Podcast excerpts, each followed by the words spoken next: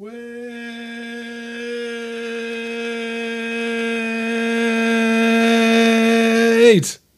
Wait. Entschuldigung, mein Lieblingszitat aus dieser Folge. Okay, okay, Andi. Heute darfst du mal mitmachen. Komm, komm mit rauf aufs Panel. Ist in Ordnung.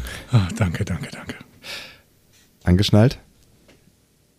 Ja, ja, klar. Okay, dann, dann fangen wir an, oder? Ja, bitte. Ihr hört einen Discovery Panel Podcast. Discovery Panel. Discover Star Trek.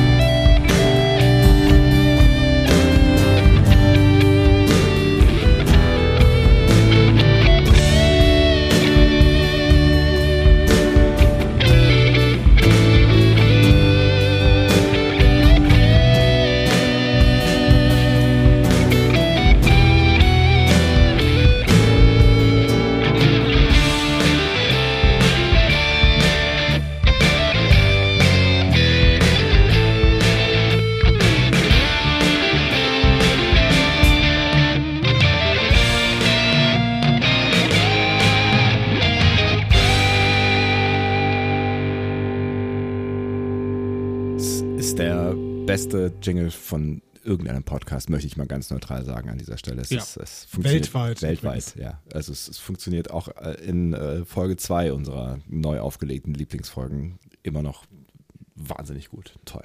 Es hat übrigens noch niemand herausgefunden, auf welches Franchise hier noch angespielt wird. Stimmt, das hattest du gefragt, ne? das habe ich gar nicht mehr verfolgt. Das war ein Gewinnspiel. Es hat auch äh, jemand äh, etwas vorgeschlagen, beziehungsweise zwei Leute haben es vorgeschlagen, aber bis jetzt hat es noch niemand rausgefunden. Ich gebe einen kurzen Tipp. Es ist im letzten Part, im TNG-Part, der übrigens so ein bisschen Karnevals-Vibes hat. Ich weiß, was du meinst. Alaf.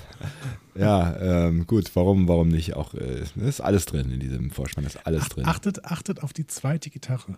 Die zweite Gitarre im TNG-Part. Mal gucken, ob ihr es rausfindet. Und damit herzlich willkommen. Wir öffnen das Discovery Panel für eine weitere Lieblingsfolge. Äh, ob von uns werdet ihr noch herausfinden. Ähm, nichtsdestotrotz, auf dem Panel heute. Andreas Dom. Und Sebastian Sonntag. Und es handelt sich um die äh, Folge äh, Dr. Begier, I presume, oder Dr. Begiers Geheimnis. So ungefähr, ne? Mhm, Dr. ja, Begiers. Geheimnis, ne? Ähm, und es ist die 16. Folge der fünften Staffel Deep Space Nine. Und ähm, die äh, haben wir uns angeschaut, weil wir bestechlich sind, das wisst ihr. Ja. Und ähm, weil uns Eison die ans Herz äh, gelegt hat, ähm, ich weiß gar nicht, ob ich das letzte Mal die, die Nachricht vorgelesen habe. Weiß ich Ähm, nicht. Mach's einfach nochmal. Komm, ja, genau. Ich, ich glaube, ich habe nur, nur, nur äh, zusammengefasst. Sie schrieb auf jeden Fall schon vor geraumer Zeit, hallo liebes Discovery Panel, äh, bin kürzlich erst auf euren Podcast gestoßen, finde eure Besprechung zu den Star Trek-Serien wirklich unterhaltsam. Damit hat sie schon mal gewonnen. Das war der Einstieg in, in, in vieles, ja. Ähm, Das ist richtig. Wür- Würde mich freuen, wenn ihr mal wieder eine DS9 Nein-Folge besprechen würdet. Zum Beispiel Dr. Begiers Geheimnis. Da ihr offenbar auch an Süßen, ich weiß gar nicht warum, aber sie hat Süßen in äh, Anführungszeichen gesetzt. Also, ich bin da, also ich finde süß ist völlig zutreffend. An süßen Sachspenden interessiert seid, würde ich euch als kleines Dankeschön türkische Süßigkeiten zukommen lassen. Viele Grüße aus Berlin, Eisun. Ja, damit war es dann klar, mich, ne? Ich freue mich schon. Ich Ja. freue mich auf jeden Fall. Ähm, aber süße Sachspenden, könnten das eigentlich auch so kleine Welpen sein und sowas? Dann wäre dann wär das süß in Anführungszeichen angebrachter, oder? Obwohl das ist auch, auch Quatsch, weil auch Welpen Quatsch, sind auch Fall. süß, ne? Also ohne, Ja, ganz offensichtlich. ja. Also nicht, dass du uns jetzt herzhafte türkische Süßigkeiten zukommen lässt, obwohl türkische Süßigkeiten sind immer so süß, dass sie, dass sie eigentlich doppelt süß heißen müssen, ne? Türkische Köstlichkeiten, äh, herzhafter Art, ähm, finde ich übrigens auch ganz gut. Finde ich auch in Ordnung. Ich weiß noch nicht, ob sich das dann hält auf dem postalischen Weg von äh, Berlin nach äh, Köln. Ähm, Du, also, ja. wenn, wenn jemand, wenn jemand Baklava in so ein Paket packt, dann weiß ich auch nicht, ob sich das hält auf dem Weg von Berlin nach Köln oder wie das Paket nachher aussieht. Aber gut. Ähm, du wirst dir was einfallen lassen, Eisun, weil hier ist deine Folge und ähm, wir besprechen sie Gern wegen den Süßigkeiten. Wir besprechen sie aber auch gern. Äh, ob ihres Inhalts, kann ich schon mal so vorausschicken, weil es ist eine Folge, die ähm, mindestens äh, Diskussionsgrundlage multiple bietet. Ja, und da habe ich einiges rausgesucht, lieber Sebastian, für dich. Mhm. Nur für mich? Oh. Ja, nur für dich. Ich muss ja jetzt sagen, ähm, ich, äh, also ich, ich darf jetzt mal so ein bisschen die Katze aus dem Sack lassen. Ne? Ja, so. lass mal, lass mal Ähm, Katzen aus dem Sack. Aus dem Sack. Ich, ähm, genau. Ich arbeite gerade an einem, äh, an einem anderen Podcast-Projekt. Hm? Darf ich so sagen? Hm? Das, das klingt, so- also du, ja, nicht nur an einem, ne? ja, äh, diese Woche bist du noch mit den untoten Nerdizisten unterwegs gewesen. Und, äh, aber du, du meinst so an einem richtigen, neuen, eigenen, sowas richtiges. An so, einem richtigen ja. neuen eigenen äh, Podcast-Projekt. Und äh, da übernehme ich ja deine Rolle. Du, ihr, ihr habt schon eine Folge produziert, ne? so, so testweise. Ne? Ja, ja, genau. Wir produzieren ein bisschen vor und ähm, Mhm. Wir- schauen mal, wie der Flow so ist. Und äh, das, wird, das wird sehr, sehr schön, glaube ich. Dann erzähl mal, wie fühlst du dich in meiner Rolle? Ich fühle mich sehr, sehr gut. Ähm, es geht für mich darum, popkulturelle Lücken zu füllen. Äh, ihr habt öfter schon gemerkt während der Aufnahme im Discovery Panel, dass ich einige popkulturelle Lücken habe. Sogar im Gegensatz zu mir. Und das möchte, also das ist, also das, äh, das, äh, aber in dem Fall übrigens nicht. Nee, in diesem, in diesem Fall nicht. In diesem Fall hast du diese Lücke auch. Aber ähm, deswegen bist du potenziell auch ähm, ein HörerInnenkandidat. Denn ähm, es, ist, es ist ein Projekt, in dem wir versuchen werden, ähm, popkulturelle Lücken grundsätzlich zu füllen in einem bestimmten Bereich. Soll ich schon sagen, in welchem Bereich? Ich weiß nicht. Ich, hab, ich weiß nicht. Also, also ich, ich weiß, weiß nicht, ob er das jetzt noch so trommelwirbelmäßig irgendwie, vielleicht dann noch auf Twitter so mit, mit äh, Release des neuen Accounts und so, weil dass man so irgendwie so dann noch so kleine ich- Hints ich gibt mach- und so. Oder nein, ich Ich mache schon mal die Andeutung, äh, worum es gehen wird. Ähm, damit ist das Konzept noch nicht hundertprozentig erklärt. Es gibt ein sehr, sehr ausgefeiltes Konzept, muss ich an dieser Stelle sagen. Aber ähm, Sowas das grundsätzliche Konzept, ja, ja, sowas kann ich. Das grundsätzliche äh, Konzept, ne, das Formatradio und sowas, ne? Also die besten Hits der 90er, nur ohne GEMA-Lizenz. Und die, äh, das grundsätzliche Konzept ist, ähm, ich habe keinerlei Ahnung von Marvel-Filmen und ich habe seit äh, Marvel, seit es Marvel-Filme gibt, das Problem, dass ich nicht mehr ins Kino gehen kann, weil ich keine Ahnung von Marvel-Filmen habe und die irgendwie ja so alle miteinander verzahnt sind und ich deswegen nur die halbe, äh, den halben Spaß daran hätte. Ich möchte nur mal Deswegen- gerade ganz kurz noch damit das Gleichnis jetzt hier, das, was, das, was so im Raum wabert. Ähm, willst du damit sagen, wenn du da meine Rolle hast in diesem Podcast, dass ich in diesem Podcast, in dem wir uns gerade befinden, die Rolle einnehme, dass ich keine Ahnung von Star Trek habe, sag was Ich hab Falsches ne- und ich stehe auf und gehe? Ich habe eine gewisse Analogie aufgemacht und ich möchte dir jetzt nicht weiter erklären. Also, dieser Podcast ähm, ist, ist dafür da, äh, für die Leute, die gesagt, die jetzt sagen, hm, ja, Marvel, das Problem ist natürlich, dass das da schon eine große Geschichte gibt und man da irgendwie nicht mehr rein, richtig reinkommt. So wie ich, die äh, Menschen werden an die Hand genommen mit mir zusammen und wir führen sie durchs gesamte Marvel Cinematic Universe. Also damit hast du, Beziehungsweise wir führen, das ist Quatsch. Wir werden geführt. Ne? So. äh, also wer, wer, wer euer Padawan ist, das, ähm, das wird dann der große Knalleffekt, ja. Das wird der große Knalleffekt, genau. Ähm, Es ist nicht Jean Pütz. So Ähm, kann ich sagen. Ähm, fänd ich Ja, Ausschlussverfahren. Man muss immer mal einen Namen droppen, der es nicht ist. Und dann gucken wir mal. Ja, bleiben nur noch ein paar Milliarden übrig. Ähm, du hast recht, damit, damit triggerst du mich auf jeden Fall. Also das, das spricht mich inhaltlich auf jeden Fall an, aber du glaubst doch nicht ernsthaft, dass nachdem ich hier beruflich quasi, ja, zwei bis drei Stunden in der Woche deine Stimme höre und dann im Zweifel noch darüber hinaus privat äh, oder halb privat oder ach, niemand weiß ja, was das ist, was wir hier machen eigentlich, ehrlich gesagt, ähm, dass ich mir dann, dann nochmal zwei Stunden Podcast anhöre von dir, oder? Es wird auch nicht zwei Stunden sein. Das, ist, äh, das Ding ist ein bisschen formatierter. Ne? Das ist nicht so freie, freies Radikal hier wie das Discovery Panel. ähm, ihr, werdet, ihr werdet davon hören. Demnächst wird der Marvelous Marvel Mittwoch ausgerufen. Habe ich mir gerade überlegt. Und äh, das äh, wird, genau, wir werden ähm, demnächst an einem Mittwoch werdet ihr mal die Podcatcher im Auge haben müssen. Wobei ihr da noch nichts abonniert habt, deswegen Ja, wird im Podcatcher nichts passieren. Aber ihr werdet mal die Social Media Kanäle ähm, im Auge haben müssen. Da wird einiges passieren. Auch auf unseren äh, Social Media Kanälen, die ich natürlich schamlos nutzen werde für schamlose Cross-Pro. Das werden wir sehen. Bis dahin habe ich dir äh, Passwort, äh, geändert. Bitte nicht. Mir fällt kein Argument ein. Möge der Schnellere gewinnen, ne? Mal gucken, wer jetzt als allererstes gerade das Browserfenster öffnet. Verdammt. Äh, so, äh, so, das war der äh, schamlose Cross-Ankündigungs-Promo-Move. Ich bin sehr gespannt, ich bin sehr gespannt tatsächlich äh, mhm. auf das, was da kommen wird. Und ähm, äh, ja, komm, in die erste Folge höre ich rein. Hervorragend, das freut mich sehr. So. Ähm, und jetzt gucken wir noch mal ein bisschen auf Feedback im Discovery Panel, würde ich sagen. Ja, wenn du dich jetzt noch mit diesem Podcast abgeben möchtest, dann bitte. Mehr als je zuvor. Ich bin vollständig äh, motiviert, gerade nach dieser Folge hier, also die ich hier vorbereitet habe. Ähm, wir haben aber auch durchaus ähm, Feedback auf die letzte Folge bekommen. In mhm. der letzten Folge haben wir The Inner Light besprochen, eine der Lieblingsfolgen von vielen Menschen da draußen. Sehr vielen. Und auch und, eine der Top Essential und ich weiß, also Top noch was und ich weiß, wie viele Tops du da vorgelesen hast äh, letzte Woche. Ich kann mich ja, nicht mehr erinnern. Ja, ja.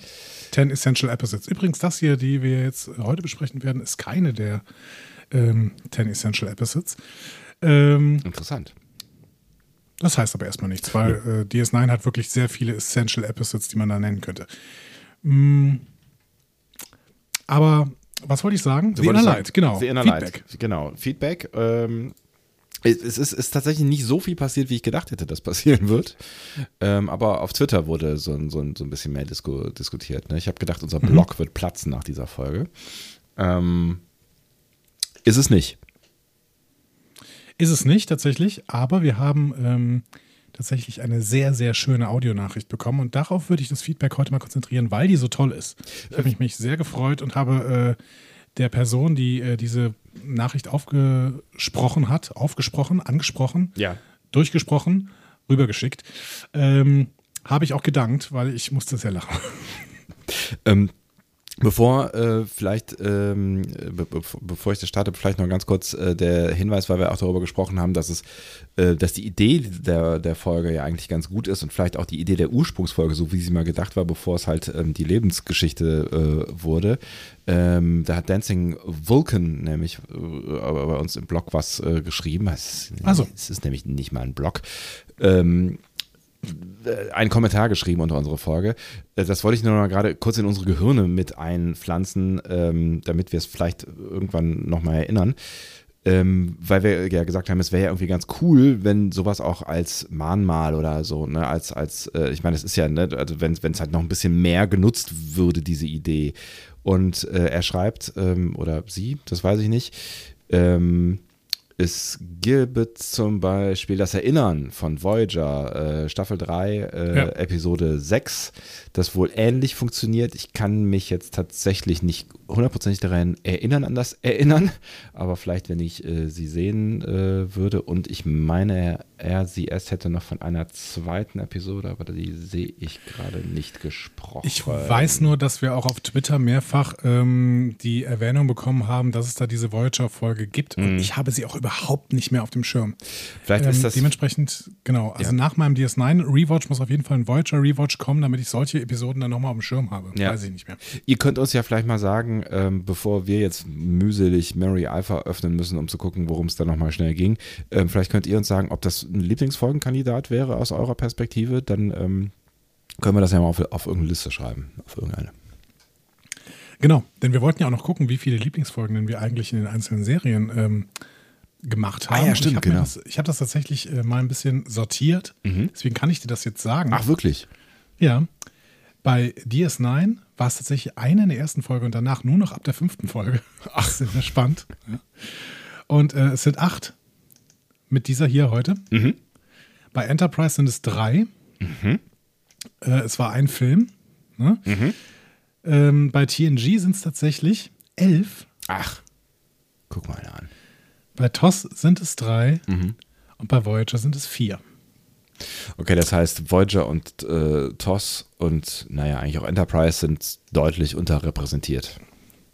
Genau. TNG ist deutlich überrepräsentiert. Das ist vor allen Dingen dir ähm, zu Lasten zu legen, denn du wolltest immer wieder über TNG reden. Damit ist jetzt erstmal Schluss. Elf Folgen, das muss reichen. Das ist bitter. Aber gut. Naja, mal gucken. Ich sehe es ein. Vielleicht fällt uns da noch was ein. Ja, ich meine, wir müssen ja jetzt hier auch nicht, na, müssen ja jetzt nicht zwangsläufig, aber ähm, klar, ich hätte auch nochmal Bock, irgendwie äh, über eine TOS-Folge zu sprechen. Das ist tatsächlich ewig hergefühlt. Um, und Voyager geht für mich eh immer. Also ich, ja, ja. Aus, der, aus der Pistole geschossen, was, ist, was war die letzte TOS-Folge, die wir besprochen haben? Ah, die hier, die äh, äh, Dings, die haben ja, die habe die hab ich sogar vorgeschlagen, ähm, äh, weil ich gesagt habe, da gibt es so, so äh, seichte Parallelen zu Star Trek Picard, ähm, die mit, äh, mit, den, mit den Robotern, äh, mit den Androiden, wie hieß sie denn? What gleich? a little girl's made ja, of. Richtig. What a little girl's made of. Richtig. Sugar and spice and everything nice. That's what little girls are made of. Schön. Mach mal die, unser Audio-Feedback. Sebastian hat äh, uns eine Nachricht geschickt. Danke. Hallo, liebes Discovery Panel. Es grüßt Sebastian. In Bezug auf eure letzte Lieblingsfolgenbesprechung, The Inner Light, die übrigens großartig war, aber das versteht sich ja von selbst, hätte ich noch eine kleine Anmerkung. Die Auswirkungen einer Supernova auf einen Planeten in ihrer Umlaufbahn sind innerhalb eines Menschenlebens definitiv nicht spürbar. Zumindest am Anfang, wenn sämtliches Leben noch nicht durch die Strahlung komplett verglüht ist. Das heißt, der Zeitraum zwischen, ui, das ist jetzt aber schon der dritte heiße Sommer in Folge bis hin zu, oh mein Gott, die Strahlung der Sonne vernichtet alle Nährstoffe im Boden, ist eher im fünf- bis sechsstelligen Jahresbereich zu verorten. Und so alt wird nicht mal Jean-Luc.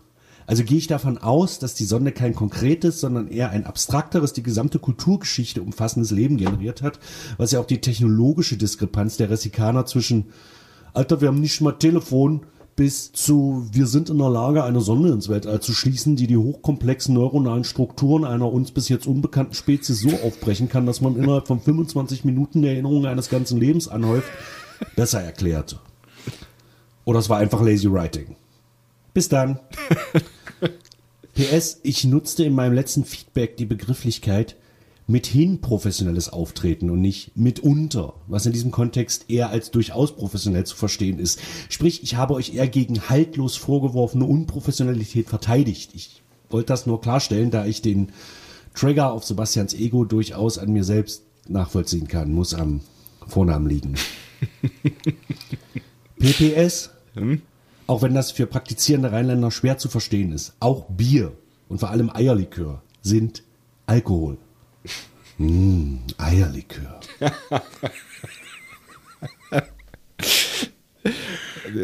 Eigentlich gibt es dem ja gar nichts mehr hinzuzufügen. da gibt es nichts hinzuzufügen. Ich finde, Sebastian ist unser neuer Inhaltsbeter. Das ist wirklich großartig. Ah, sehr schön, ja. Ähm, hat mir auch viel Freude bereitet. Ähm, ja, ich weiß gar nicht, wo ich da anfangen soll, ehrlich gesagt. Aber die, die, die, die ähm, Geschichte mit der Nova oder der Supernova war auf jeden Fall erhellend. oh je. Ähm, ich ich finde das einen total schönen Gedanken, dass das so als abstrakte Bedrohung irgendwie äh, im Raum stehen sollte und grundsätzlich irgendwie, ähm, ja, vielleicht auch so eine zeitliche, hm, so einen zeitlichen Ablauf irgendwie äh, verändern soll. Keine Ahnung, ich kann, ich kann das gerade nicht richtig ausdrücken. Sebastian hat das so perfekt ausgedrückt. So. Also ich finde das einen guten, einen guten Gedanken, bitteschön. Aber es gibt, es, gibt, es gibt so ein paar Punkte, die eher für Lazy Writing sprechen würden, ne? weil ähm, äh, Jean-Luc ja zum Beispiel äh, sagt seiner Tochter, also Dings hier, äh, Adrian, ähm, hieß er ja noch gleich. oh Gott. Ähm, Was? Wie hieß, denn, wie hieß denn sein, sein, sein Cayman? Cayman. Äh, Cayman sagt ja seiner, seiner Tochter, äh, Marybor? dass sie äh, ihr. Kannst du das mit jedem zweiten Wort, was ich sage? Dass sie ja, ihr. Kann ich. Ähm, Hut. aufsetzen soll, damit sie besser ihr gesamtes äh, Leben leben kann weil das, das, das, das ist ein interessantes Podcast-Konzept, was wir hier gerade versuchen. Die neue Art der Doppelmoderation. Intuitives Erraten des, des, des Wortes des anderen. Improvisation, dazu habe ich gleich auch noch was, äh, während äh, Dr. Bashir I presume. Aber okay, weiter. Was ich eigentlich nur sagen wollte, er sagt ja irgendwann an der Stelle, du äh, äh, heirate mal schnell lieber den Typen da und krieg äh, Kinder mit ihm, weil lebt dein Leben, solange du es noch kannst. Also das spricht ja eher für eine, eine ähm, sehr präsente Bedrohung eigentlich, ne? Ja. Ähm, und das würde gegen eine fünf- bis sechsstellige Jahreszahl äh, äh, Anzahl von Jahren so rum sprechen, die quasi noch vergehen muss, bevor die ähm, die Sonne explodiert. Aber äh, Zumindest in unserem Sonnensystem. Ne? Also in, in Star Trek ist es ja etabliert, dass das durchaus ganz äh, relativ schnell gehen kann. Ne? Wenn ich dran denke, was mit äh, der Sonne im, ähm, im romulanischen System passiert ist, das schien ja auch relativ schnell zu gehen. Zwischen wir bemerken das und oh Gott, wir müssen alle evakuieren. ja, es ist halt auch einfach nur ein schönes Bild. Ne? So eine Sonne, die explodiert, so eine Supernova ist halt irgendwie ganz geil für eine, für eine Geschichte. Es ist irgendwie Ja, lame. aber für die Planeten nicht so. Nee, aber es wäre dann halt irgendwie ganz lame, wenn dann irgendwie ja sagen würde, oh Gott, das ist das Anzeichen für eine Supernova. Wir müssen in den nächsten 65.000 Jahren den Planeten evakuieren. Lass loslegen. Ja. W wann wird unsere Sonne zur Nova? Äh, Gibt es da einen Zeitpunkt? Ja, wahrscheinlich, ne? Wann wird unsere Sonne explodieren? Das ist jetzt bestimmt von der Seite von Xavier Naidoo oder so. In etwa fünf bis sieben Milliarden Jahren. Ja, wahrscheinlich, äh, trotz erhöhter Lebenserwartung kommen wir da vermutlich nicht mehr hin. Aber es wird keine Supernova, weil unsere Sonne dafür zu klein ist. Ähm, sie wird ein roter Riesenstern, wenn aller Wasserstoff verbraucht ist. Und vermutlich wird sie dabei unsere Erde schlucken. Flup. Flup. Ja, Ja. es ist, es ist, es ist, wenn wir, wenn wir in solche Sachen einsteigen, dann fängt mein Kopf immer ganz schnell zu qualmen an und dann äh, komme ich, komme ich, komme ich mir immer so relativ vor, weißt du, es ist alles, dann wird es plötzlich alles so relativ. Es ist so, warum soll ich morgen früh noch aufstehen und zur Morningshow gehen? Warum sitze ich hier und mache diesen Podcast? Warum bin ich überhaupt da? Es ist doch alles relativ. Es ist alles für Ja, vor allen Dingen musst du, musst du wissen, dass schon lange bevor sich die Sonne aufbläht, wird es auf der Erde ungemütlich. Denn die Intensität der Sonnenstrahlung nimmt etwa um 1% in 120 Millionen Jahren zu. Also schon in 500 Millionen Jahren, so schätzen die Experten, ist die Erde deshalb nur noch ein lebensfeindlicher Felsklumpen im All. Mal abgesehen davon äh, kommt ja in irgendwie was, äh, 12.000 Jahren oder sowas die nächste Eiszeit. Das ist gefährliches Halbwissen, aber irgendwie sowas mit, äh, ich meine, im, im fünfstelligen Bereich. Ähm, was jetzt dann, an dem gemessen, was du da gerade erzählt hast, schon ziemlich bald ist. Und ähm, da könnten ja sogar noch Menschen auf unserem Planeten sein. Ja. Ähm, und das, das wird dann wahrscheinlich die erste wirkliche Herausforderung, wenn der Klimawandel sie nicht alle dahin gerafft hat. Ja.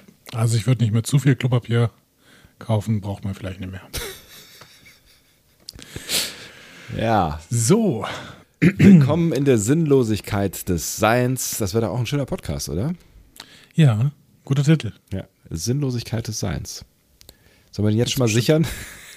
Sicher mal. Sinnlosigkeit des Seins.de. Tippst du gerade, oder? Ja, ja. Äh, Dr. Bashir, I presume. Yes. Dr. Bashirs Geheimnis. Indeed. Ja? Ah, ja. Sollen wir starten? Ich bitte darum. Ich habe für dich erstmal keinerlei äh, Meta-Informationen über diese Episode rausgesucht, weil ich dir so viel über zum Beispiel einen dieser Autoren erzählen möchte. Außerdem inhaltlich mit dir sehr, sehr viel in dieser Folge diskutieren möchte. Ich ähm, hatte es befürchtet beim Gucken. Ähm, Und erwartet. Deswegen sage ich dir mal kurz, wer das Team hinter dieser Folge ist. Ja. Das sind nämlich der Autor Jimmy Dix und Ronald D. Moore, der das Drehbuch geschrieben hat, Mhm. natürlich äh, fester Writer bei DS9 war, ähm, und der Regisseur David Livingston. Wir schieben jetzt mal die berühmten davon, ne? David Livingston, nachdem ist ja Picards Fisch benannt worden Mhm. und äh, von dem haben wir auch schon You're cordially, cordially Invited besprochen. Mhm. Cordially, cordially, cordially, ähm, cordially Invited. Ebenfalls fünfte Staffel, glaube ich, ne? Ähm, oder sechste? Nee, fünfte auch. Weiß ich nicht mehr. Ähm, und Ronald D. Moore, den schieben wir auch mal ein Stück zur Seite. Ne? Den kennen wir ja auch schon ganz gut. Kannst du, ja, kann man in jeder dritten Folge, kannst du da irgendwas drüber nachhören. Genau, und jetzt gerade äh, schaue ich übrigens von ihm For All Mankind, zweite Staffel, und äh, halte ihn weiterhin für einen ausgezeichneten Showrunner. Ich müsste vielleicht mal mit der ersten Staffel anfangen, aber dazu bräuchte ich das Abo dieses äh, Dienstes und ich bin mir gerade noch nicht sicher, ob ich noch mehr Ab Abos abschließen will. Aber ich habe gerade ein Probeabo von Apple TV Plus und kann dir nur empfehlen, äh, dieses Probeabo abzuschließen und dann mal schnell Ted Lasso zu gucken, äh, weil es vielleicht die beste Serie war, die ich in den letzten zehn Jahren gesehen habe. Wow. Also wirklich, wirklich, wirklich gut. Also als das, was sie sein will. Sie ist äh, eine, eine Comedy, ähm, schreckt dich ein bisschen ab, weil es eine Fußball-Comedy ist, aber hat mit Fußball eigentlich überhaupt nichts zu tun. Okay. Ähm, also es ist das Grundsetting, aber es äh, interessiert eigentlich nicht, was das Grundsetting ist. Sie ist einfach unglaublich schön geschrieben. Sie äh, rührt dich zu Tränen, aber lässt dich auch äh, grinsen, wenn nicht lachen. Probeabo, Apple. Reden wir aber äh, vielleicht ähm, jetzt einfach über den Hauptautor bzw. den äh, Story-Autor dieser Folge. Das ist nämlich Jimmy Dix. Mhm. Ja, der heißt wirklich so. Jimmy Dix. Der klingt, der klingt wie, wie, äh, wie eine Figur aus dieser DS9-Folge äh, in den 50ern. Ja, genau. Jimmy Dix und Vic Fontaine. ähm, Wie Jimmy hieß, der, Dix wie, hat hieß denn, wie hieß denn noch der, der, der, der, äh, der Detektiv, den Picard immer gespielt hat? Hieß er nicht auch irgendwie Dixon, Dixon oder so? Dixon Hill hieß der. Ja, ja, siehst du. Aber Jimmy Dix wird tatsächlich mit D-I-G-G-S geschrieben. Und der ist Rekordhalter.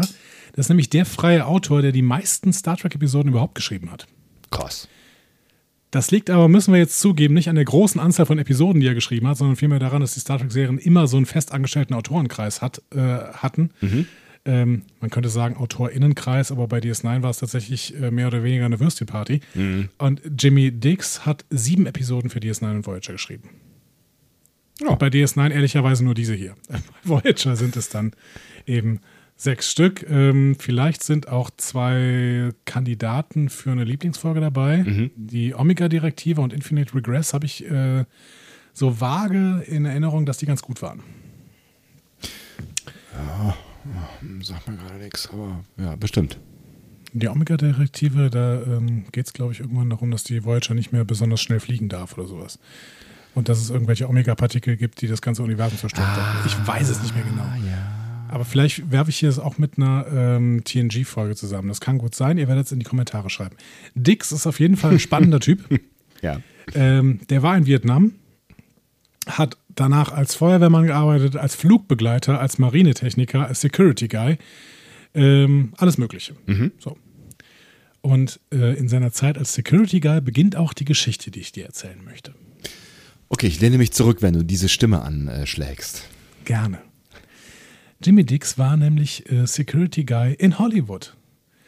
Und äh, vor allen Dingen an einem Set, nämlich am Set der Serie Renegade.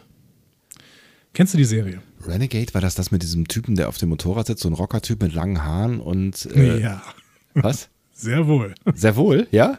Ja, genau. Ich habe den Promotext für die Serie mal mitgebracht. Ja. Ich habe die Serie nie gesehen, aber der Promotext allein ähm, zeigt mir schon, aus welcher Zeit die kommt, nämlich Anfang der 90er. Einst war Renegade ein verdammt guter Cop. Doch als er gegen korrupte Kollegen aussagte, war sein Schicksal besiegelt. Man tötete seine Freundin und hängte ihm einen Mord an. Seitdem wird er gejagt. Durchstreift er als Gesetzloser das Land. Zusammen mit seinem Freund, dem Indianer Bobby Sixkiller und dessen Schwester Cheyenne, die ihn liebt, arbeitet Renegade als Kopfgeldjäger und versucht, seine Unschuld zu beweisen. Klingt Ja. eine Serie, die ich geguckt haben könnte. Kann mir gut vorstellen. Der lief wa- wahrscheinlich irgendwo zwischen äh, Thunder in Paradise und äh, Rider. Thunder in. Paradise. mit Hulk Hogan. Ja, ja. Ja, ja. Der Produzent von Renegade war Nicholas Correa. Ähm, und auch Correa war im Vietnamkrieg tatsächlich. Und darüber kamen die beiden ins Gespräch. Ne? Jimmy Dix, Nicholas Correa. Und Jimmy Dix erzählte Correa, dass er als Kind zwei Berufswünsche hatte. Der erste war, er wollte Ground Controller bei der NASA werden. So. Geiler, Problem- geiler Job, glaube ich. Also weiß ich nicht, aber Ja, ja. Kann ich mir auch vorstellen. Aber das Problem war, 1993, als das Gespräch stattfand, stellte die NASA kein neues Personal mehr ein. Das heißt, dieser Kindheitstraum war gestorben. Okay. Und Jimmy Dix erzählte dann von einem zweiten Kindheitstraum. Er wollte nämlich Science-Fiction-Autor werden. Und dann hat Correa, der gut vernetzt war, gesagt, naja gut, wenn du schreiben willst, dann schreib halt mal. Schreib mal für Renegade erstmal. Und die Geschichte, die Jimmy Dix dann geschrieben hat, fand Correa dann tats- tatsächlich auch super. Und versprach Dix, die Story in der sechsten Staffel von Renegade einzusetzen. Sechs Staffeln hast Das- du davon gegeben. Das ist ja krass. Nee, leider nicht. Das Problem ist, Renegade wurde nach der fünften Staffel abgesetzt. Fünf Schade. Staffeln hat es davon gegeben. Krass. Okay, ja. Aber Correa wollte sein Versprechen halten. Ähm, offensichtlich ist Jimmy Dix nämlich ein wirklich ein sehr sympathischer Typ. Und Correa sprach dann mit einem befreundeten Produzenten, nämlich Rick Berman. Ach. Und Rick Berman lädt dann Jimmy Dix zu einem Pitch ein, und zwar für Voyager. Und ähm, Dix erinnert sich an seine Vietnamzeit. Da war der bei der Evakuierung von Saigon auf einem der Evakuierungsschiffe und das Schiff wurde auf der Rückreise von einem großen Fischschwarm verfolgt. Also schrieb er dann eine Geschichte, in der die Voyager von einem Schwarm Weltall-Aliens verfolgt wird. Und die hat tatsächlich dann, äh, ist verfilmt worden, äh, das ist die Episode Elogium aus der ersten Staffel. Okay. Ja. Ähm, damit war Dix im Rennen und konnte immer mal wieder Pitches anbringen. Geil. Wurden aber viele Pitches wurden auch nicht genommen. Und außerhalb seiner Pitches für Star Trek war Dix auch nicht besonders erfolgreich im Schreiben, ehrlicherweise. Ähm, aber innerhalb der Star Trek Family war er sehr beliebt. Anhaltspunkte. Samantha Wildman, du erinnerst dich, die Mutter von Naomi, wurde von ihm benannt. Und Samantha Wildman war die siebenjährige Nierenspenderin für seine Frau Lynette. Ach, krass. Und da wollte er ihr ein Denkmal setzen und äh, hat das gemacht mit Samantha Wildman. Dann hat er mit DC Fontana zusammengearbeitet und eine auf äh, H.G. Wells basierende Steampunk-Serie über die HMS Victory, das, das Flaggschiff von Nelson in der Schlacht von Trafalgar, ähm, geschrieben, entwickelt. Leider wurde die nie umgesetzt. Schade. Dann hat er ein Drehbuch geschrieben für einen Star Trek Animationsfilm namens Star Trek Die Löwen der Nacht. Okay. Ein äh, Animationsfilm, in dem die Enterprise B unter dem Kommando von Captain Zulu ähm, eine Inversion der Xinti stoppen muss. Ah. Und diese Xinti, äh, also auch der Animationsfilm, wurde natürlich nicht umgesetzt, Ja. sonst wüssten wir davon. Ja. Überhaupt hatten die Xinti es ihm aber angetan. Das, ist, das ist so eine Katzenspezies, äh, die vor allen Dingen in TAS vorgekommen sind. Ähm, und ähm, Roddenberry hat ja gesagt, TAS wäre nicht Kanon. Ne? Dementsprechend wären die Xinti eigentlich auch tatsächlich nicht Roddenberry-Kanon, aber durch Nepente wurden sie dann für Roddenberry-Track kanonisiert. Da sagt nämlich Riker irgendwann, oh, wir haben Probleme mit den Xinti, wir müssen die äh, Schilder hochfahren. Ne? So. Ähm, Jimmy Dix versucht immer wieder Gesch- Xinti-Geschichten zu pitchen und wurde dabei unter anderem von Major Roddenberry und Nichelle Nichols unterstützt. Das heißt, er war wirklich beliebt in der Star Trek Family. Hatte aber tatsächlich wieder Pech. Manny Koto hatte ihm nämlich tatsächlich versprochen, eine Episode von ihm zu übernehmen und die hieß Kill Kenny Cats.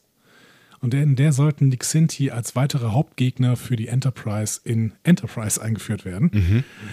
In Staffel 5. Oh Mann, ey, das ist ja echt bitter. Ja, der arme Kerl. Der Rest ist also Geschichte. ähm, Jimmy Dix hat tatsächlich nie viel äh, im äh, TV geschrieben und hat andere Sachen gemacht, hat aber unter anderem eine Produktionsfirma gegründet, die so ein bisschen auch, äh, ich glaube, Werbespots produziert hat und sowas. Also er ist irgendwie über die Runden gekommen. Okay. Kommen wir aber zu dieser Episode hier. Ähm, Jimmy Dix hatte sie gepitcht, dem DS9-Autorenraum, und dann mehr als ein halbes Jahr äh, nichts von den ProduzentInnen gehört. Warum? Weil er eigentlich eine ganz andere Story gepitcht hatte. Die äh, Bashir Zimmerman-Geschichte war eigentlich nur der B-Plot. Und der A-Plot, ähm, von dem ich nicht rausgefunden hatte, was er gewesen wäre, hatte die ProduzentInnen offensichtlich nicht besonders interessiert.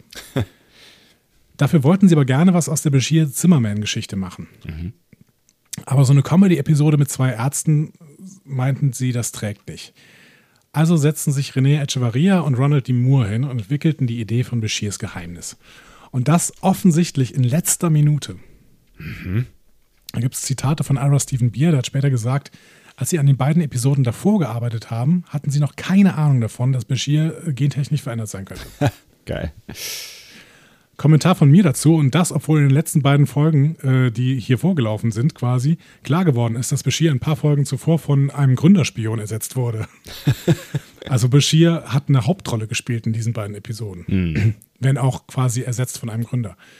Ähm, und in dieser Folge wurde dann quasi vom Opfer zu einer Art Täter, aber darüber können wir gleich mal diskutieren. Ist alles drin, das ist alles drin in so einer Star Trek-Welt. Das ist, da musst du, da musst du mit klarkommen. Ja, Siddiq Fadil fand das nicht so toll. Den hat das sehr sauer gemacht und der hat das nachher kommentiert. Ich wusste am Dienstag nichts davon und am Donnerstag kam das Drehbuch. Wir haben am Freitag mit den Dreharbeiten begonnen. Ich war schockiert.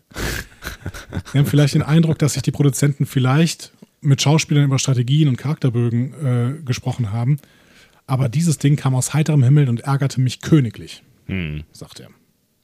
Ja, es ist, es ist ja, es ist ja auch einfach eine, eine krasse, ein Charakter vollständig verändernde Kleinigkeit, die da mal eben so Ja. nebenher erzählt wird. Auch wenn, wenn man sie vielleicht, weiß ich nicht, also sich verbessere mich, aber es spielt, glaube ich, keine größere Rolle mehr in der Zukunft von äh, Begier. Ne? Aber, aber, trotzdem, man kann erstens fragen, sollte es nicht noch eine Rolle spielen? Zweitens, äh, mhm. ähm, es ist einfach eine krasse Nummer. Aber gut, da werden wir noch zu kommen.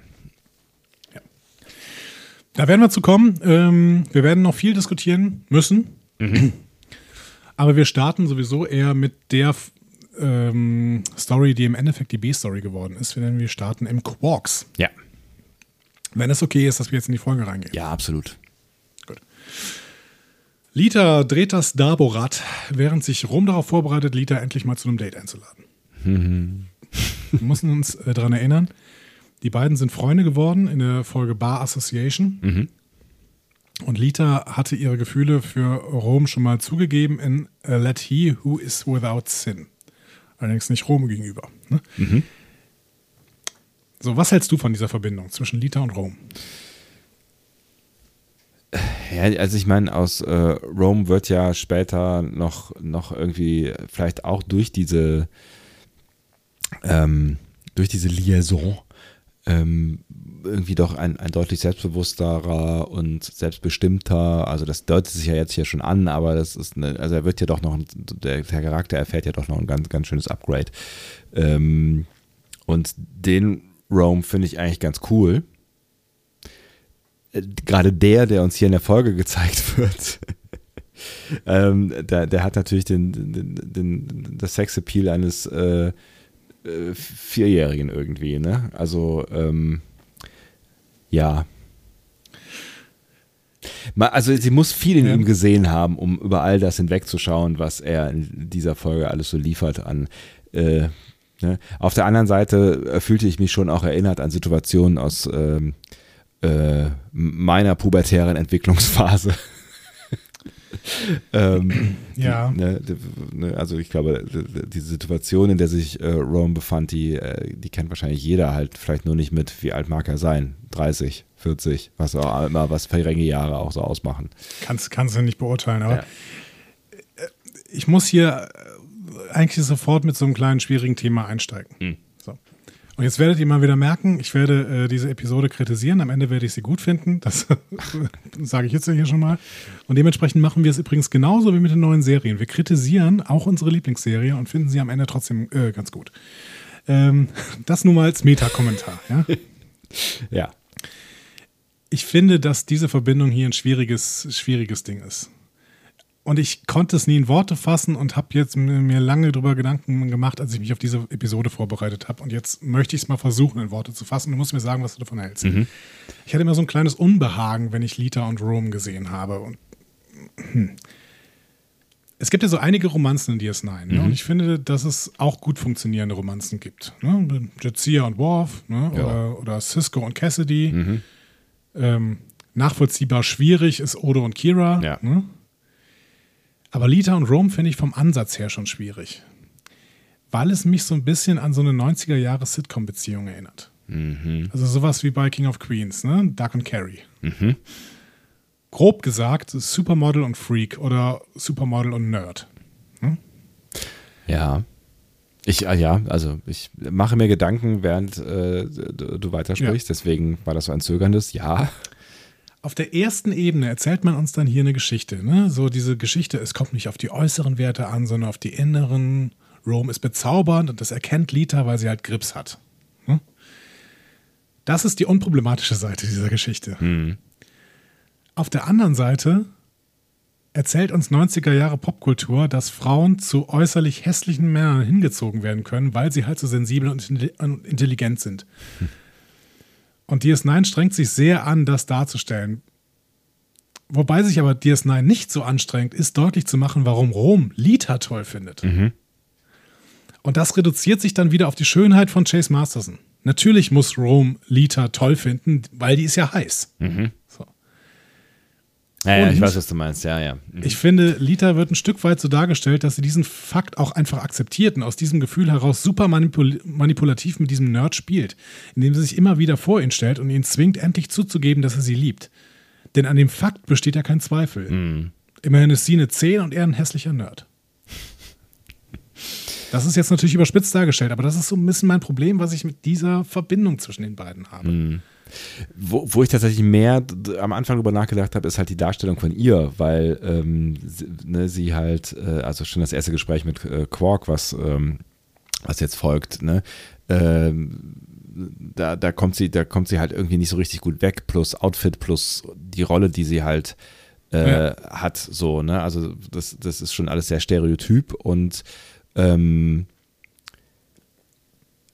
auch, dass sie dann überlegt, ähm, mit Zimmerman einfach mitzugehen, ähm, nur weil er ihr quasi so eine Perspektive äh, gibt und Ja. dafür gewillt ist, sich auf eine mögliche Liaison mit ihm einzulassen, so, ne, also darum geht es ihm ja eigentlich, lässt sie jetzt auch nicht im besten Licht irgendwie dastehen. Also ich finde ihre, ihre, also man will uns ja, äh, eigentlich will uns DS9 ja verkaufen, dass sie eine, eine, eine ähm, also unter, unter beschäftigt ist in dieser Rolle, ne, dass sie, dass sie eigentlich ähm, ziemlich helle ist, genau, Mhm. unterfordert Ja. ist, genau, dass sie eigentlich ziemlich helle ist und dass es, dass, dass es eigentlich scheiße ist, dass sie da auf ihr Äußeres ähm, reduziert diesen Job machen muss, weil es nun mal der Ja. Job ist, den sie irgendwie gut kann, weil sie nun mal ihr Äußeres äh, hat, aber eigentlich ist sie, ist sie für mehr oder sollte sie, sollte sie mehr äh, können, so.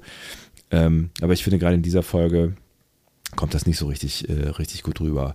Aber ich kann verstehen, ähm, ich kann verstehen, was du meinst und ich finde oder fand äh, die Beziehung auch immer immer irgendwie irgendwie schwierig, weil es weil es halt irgendwie sowas, ja, weil es halt immer, weil sie immer damit gespielt haben, also ko komödiantisch damit gespielt haben, ne? Und ähm, auch später, wenn sie zusammen äh, sind, so, ne? Und Ja, sie ist halt schief, Ja. diese, diese Beziehung irgendwie. Also sie sind irgendwie nicht gleichwertig. Sie versuchen Rome natürlich nachher irgendwie als, als ähm, Ingenieursgenie darzustellen. Das haben sie auch vorher schon mal ein bisschen versucht. ja, Aber er ist halt sozial äh, so defizitär. Ähm, also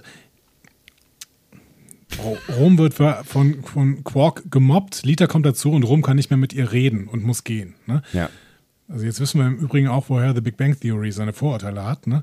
Aber es ist irgendwie, also ich keine Ahnung. Ich finde es ich find's da an der Stelle tatsächlich positiv. Also Quark ist natürlich nicht positiv gezeichnet in dieser Episode. Quark ist fürchterlich, ne? Der ist sexistisch ohne Ende die Ja, ja, ganze Zeit. definitiv, ja.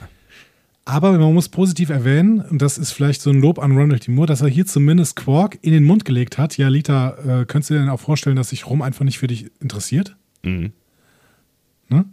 Weil er ist ein. Ingenieur und der braucht irgendwie jemanden mit Grips. Natürlich unterstellen wir, äh, natürlich ist das wieder sexistisch. Ja, ja, klar. Aber zumindest formuliert er mal die Erwägung, dass sich auch jemand nicht für Lita interessiert. Aber Lita sagt, nee, das ist nicht möglich. Das geht nicht. Das kann nicht sein.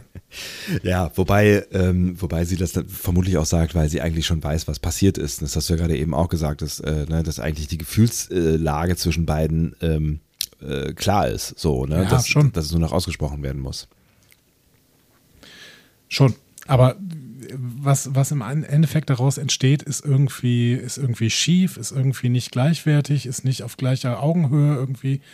Und das gefällt mir nicht, wie das hier gezeichnet ist. Natürlich neben dem ganzen Sexismus, den äh, man hier gegenüber Lita ertragen muss. Ja. Nicht nur von Quark, sondern im Prinzip auch von Zimmerman. Ja, auf jeden Fall auch von Zimmerman. Und äh, ne, von, von Aus, den Ausstatterinnen und Ausstattern oder von der, den, Ja. den Menschen, die äh, Kostüm. Ja. genau, die die Rolle entwickelt haben. So, also ja, also ne, oder die Dabo Girls erfunden haben oder was auch immer. Genau. Okay, gehen wir mal in die A-Story rein. Hm? Während nämlich das Ganze passiert, spielen O'Brien und Bashir im Hinterzimmer Darts. Und Bashir verliert. Und das sollten wir uns natürlich merken, dass Bashir hier verliert. O'Brien will gerade gehen und sich um seine Tochter kümmern, die seit der Geburt von Kira Yoshi O'Brien, ich wollte unbedingt nochmal diesen Namen sagen, äh, zu kurz kommt. Ähm, und da hören wir plötzlich den Episodentitel. Dr. Bashir, I presume. Denn Louis Zimmerman ist da und er will Bashir unsterblich machen. Es ist übrigens schon der zweite Crossover-Auftritt von Robert Picardo. Weißt du noch, wann der erste war? Ähm, der, äh, auch in DS9? Nee. Nee. Äh,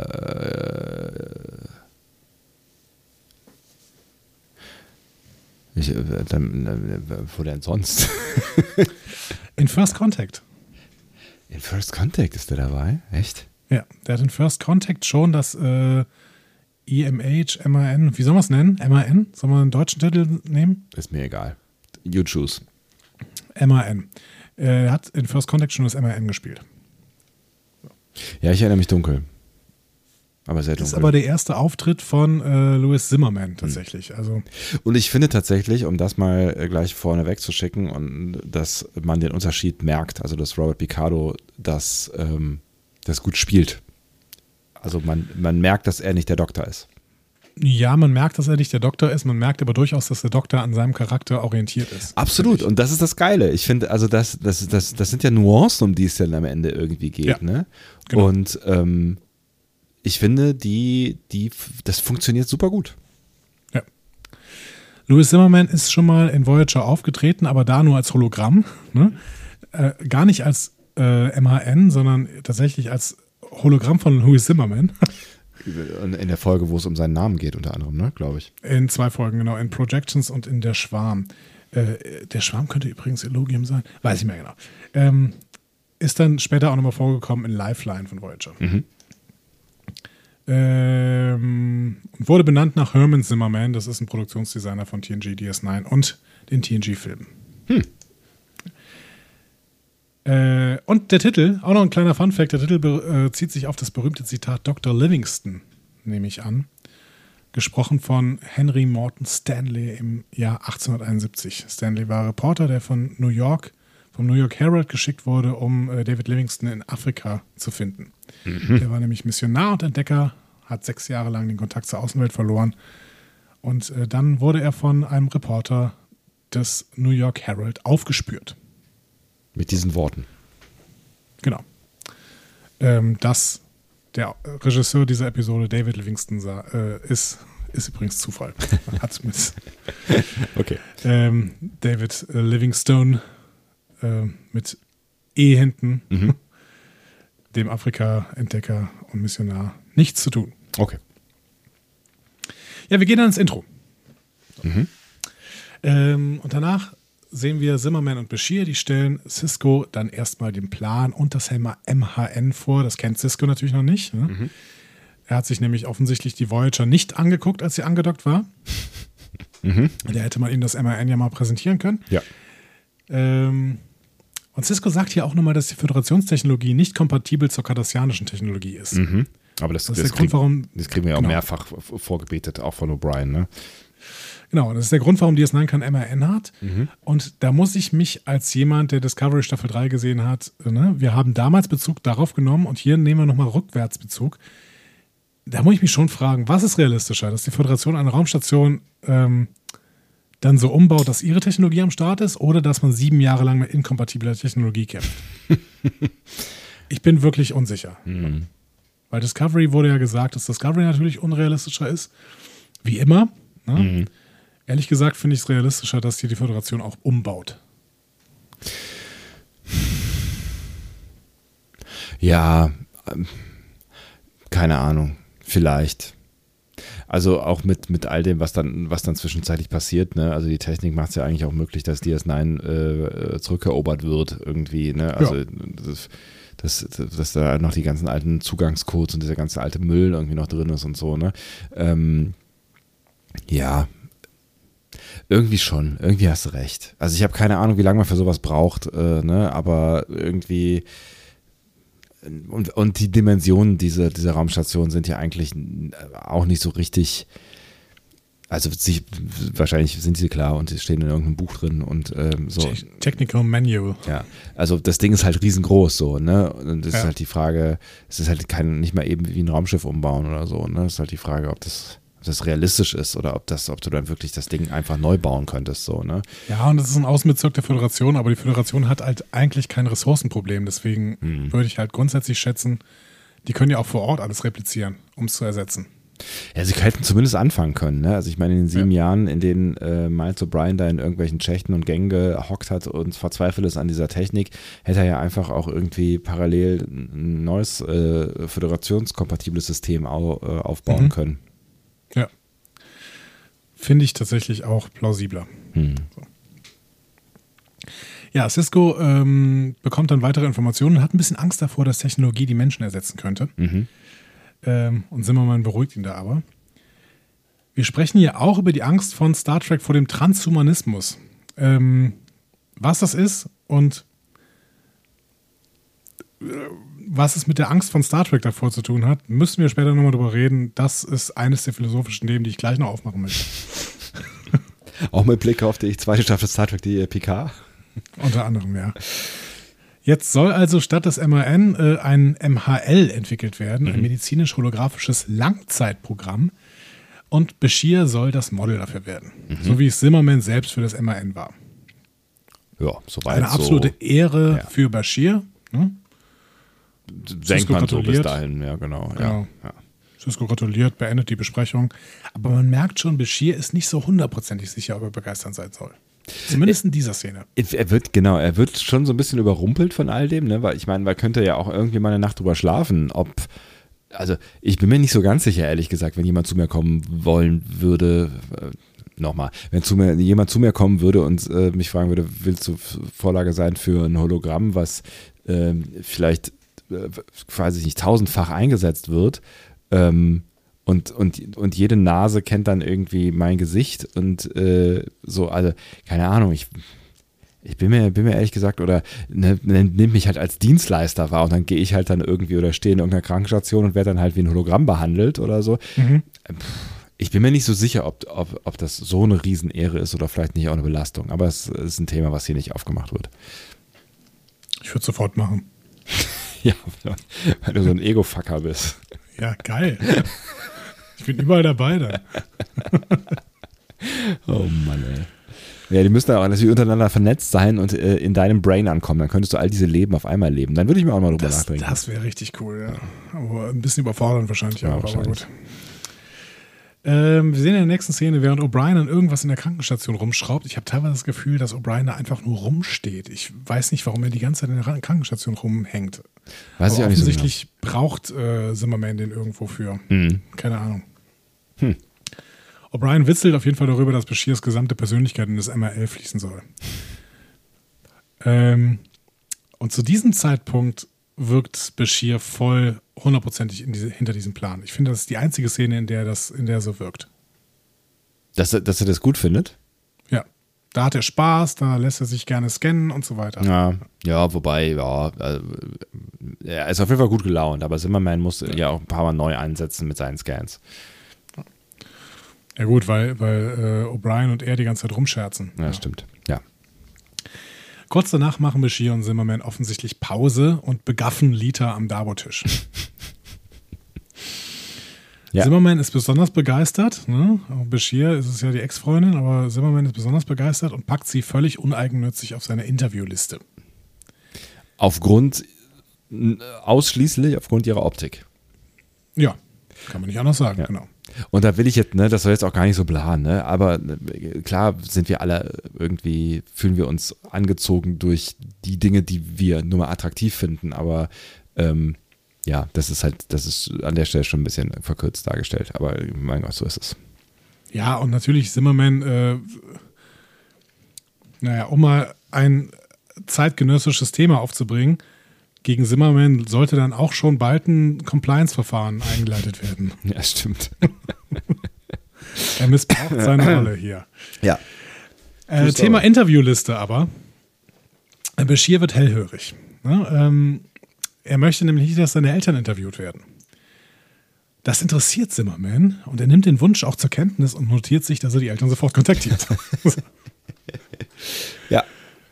Bashir bekommt das nicht mehr mit, weil er irgendwie zu einem Notfall von Odo gerufen wird. Odo ist daraufhin weg und wird auch übrigens nicht interviewt. Fand ich ganz spannend.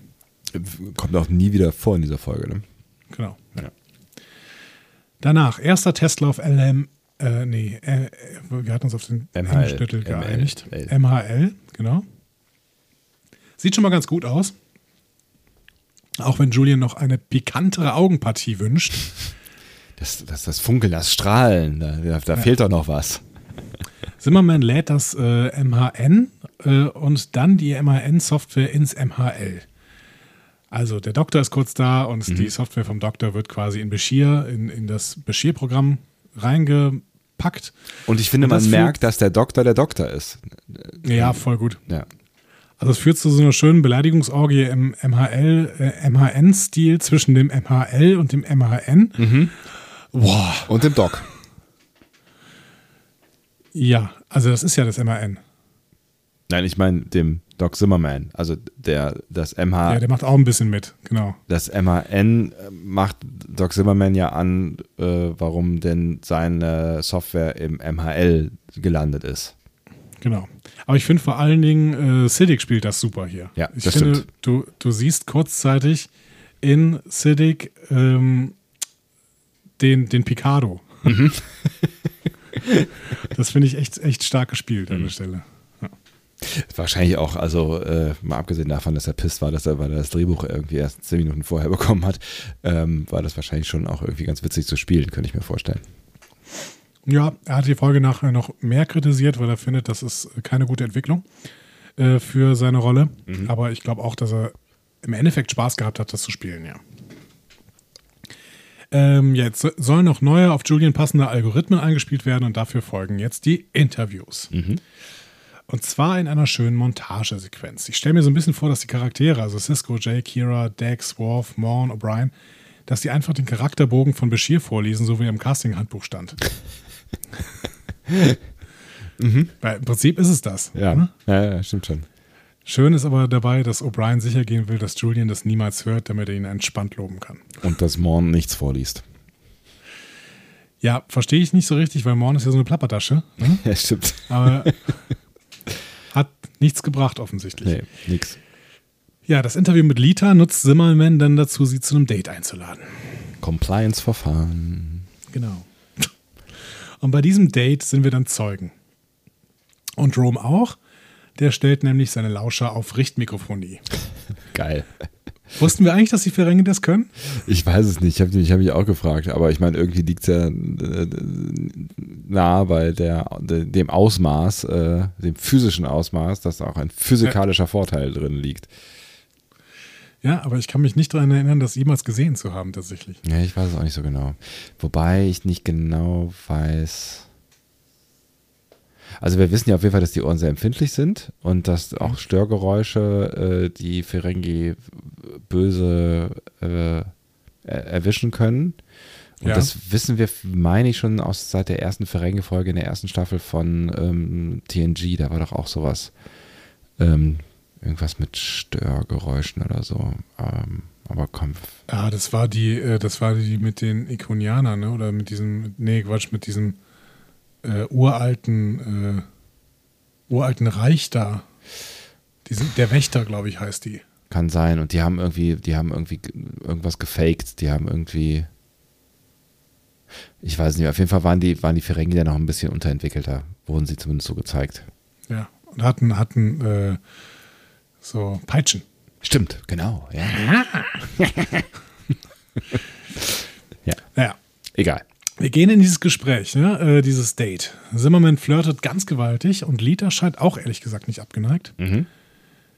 Äh, außerdem offenbart sie ein Fable für Dom Jot. Das sei auch viel witziger als Dabo. Okay. Ja, Rom reicht, was er hört, und er nimmt dann seinen Mut zusammen und stört das Date. Er konfrontiert Lita und ihn verlässt der Mut wieder. Stattdessen macht er mit ihr einen Termin, um ihren Replikator zu reparieren. Hm. Und sie ist ein bisschen sauer, dass er nicht endlich seine Liebe gesteht. Weil er muss sie doch lieben. Ja.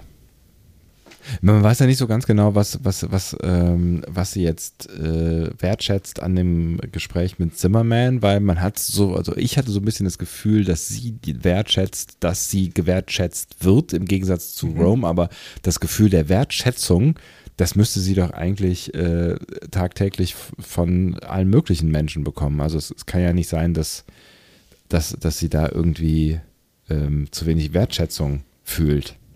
Ja, aber sie wird ja auf DS9 wird sie ja vor allen Dingen gewertschätzt für ihre äußerlichen Merkmale. Und sie hat hier das Gefühl, dass Zimmerman ihr mehr anbietet. Ein gemeinsames Leben und eben das gemeinsame Café. Ja, aber das weiß sie in dem Zeitpunkt ja noch nicht. Das kommt Ja, ja, stimmt, das weiß noch das nicht. kommt ja erst später auf. Und das ist eigentlich Aber er macht ihr halt so ein paar Blabla, Komplimente. Ne? macht ihr halt ein paar Komplimente, die auch über das Äußerli- Äußerliche hinausgehen. So. Das findet sie natürlich super. Okay. Wir gehen in die A-Geschichte. Bashir bespricht gerade mit Cisco irgendeinen Wert in der Luftversorgung, als seine Eltern ankommen. Und Bashir wirkt sehr überrumpelt. Es sind Amshar und Richard Bashir. Und die SchauspielerInnen sind sehr spannend, vor allen Dingen die Schauspielerin von Amshar. Es ist nämlich der einzige Schauspielauftritt von Fadwa El Guindi.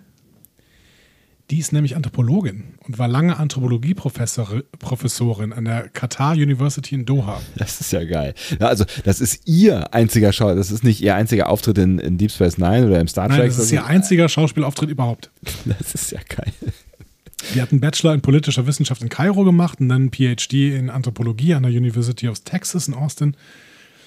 Und sie wurde zum Vorsprechen für die Rolle von äh, der, der Amsha Bashir eingeladen, nachdem eine Casting-Agentin ihren Auftritt in Mayar gesehen hatte. Das ist ein Theaterstück über die arabisch-amerikanische Erfahrung.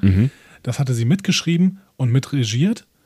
Ähm, also Regie geführt. geführt ja. Peter. Einige Tage vor der Vorstellung dieses Theaterstücks brach aber die, die Hauptdarstellerin ab. Ähm, also die hörte auf. Und da äh, niemand bereit war, die Rolle so kurzfristig zu spielen, hat El-Gindi die widerwillig selbst gespielt. Und sie hatte sich die ganze Zeit beschwert mit dem Zitat, ich bin, ein, ich bin eine Anthropologin, keine Schauspielerin. so. Ähm, das ist aber natürlich so eine kleine Star Trek-Anekdote, die sie später dann mal erzählt hat. Ähm, sie wusste nicht, dass ein Casting-Agent im Publikum war. Einige Monate später erhielt sie aber einen Anruf und wurde gebeten, für die Rolle von Dr. Bashirs Mutter vorzuspielen. Und da, äh, Das hat sie auf sich auch gemacht, ja, oder wie? Genau.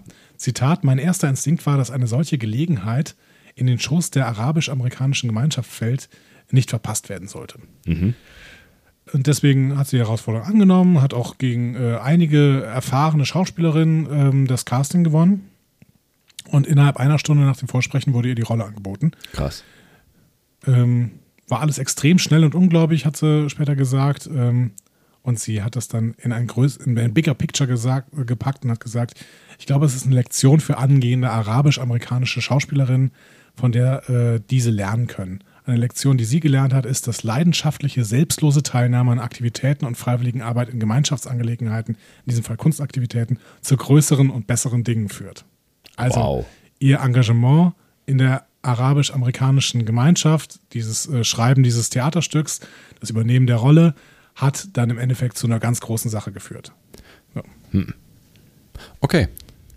Hat ihr auch sehr viel Spaß gemacht. Sie ist, äh, hat sich mit äh, den Darstellern und Darstellerinnen angefreundet von DS9 ähm, und äh, ist auch mehrfach noch gefragt worden, ob sie noch äh, weitere Karriere in Hollywood machen wollte. Und sie hat dann gesagt, ja, schließe ich jetzt nicht völlig aus, wenn sich andere Möglichkeiten ergeben.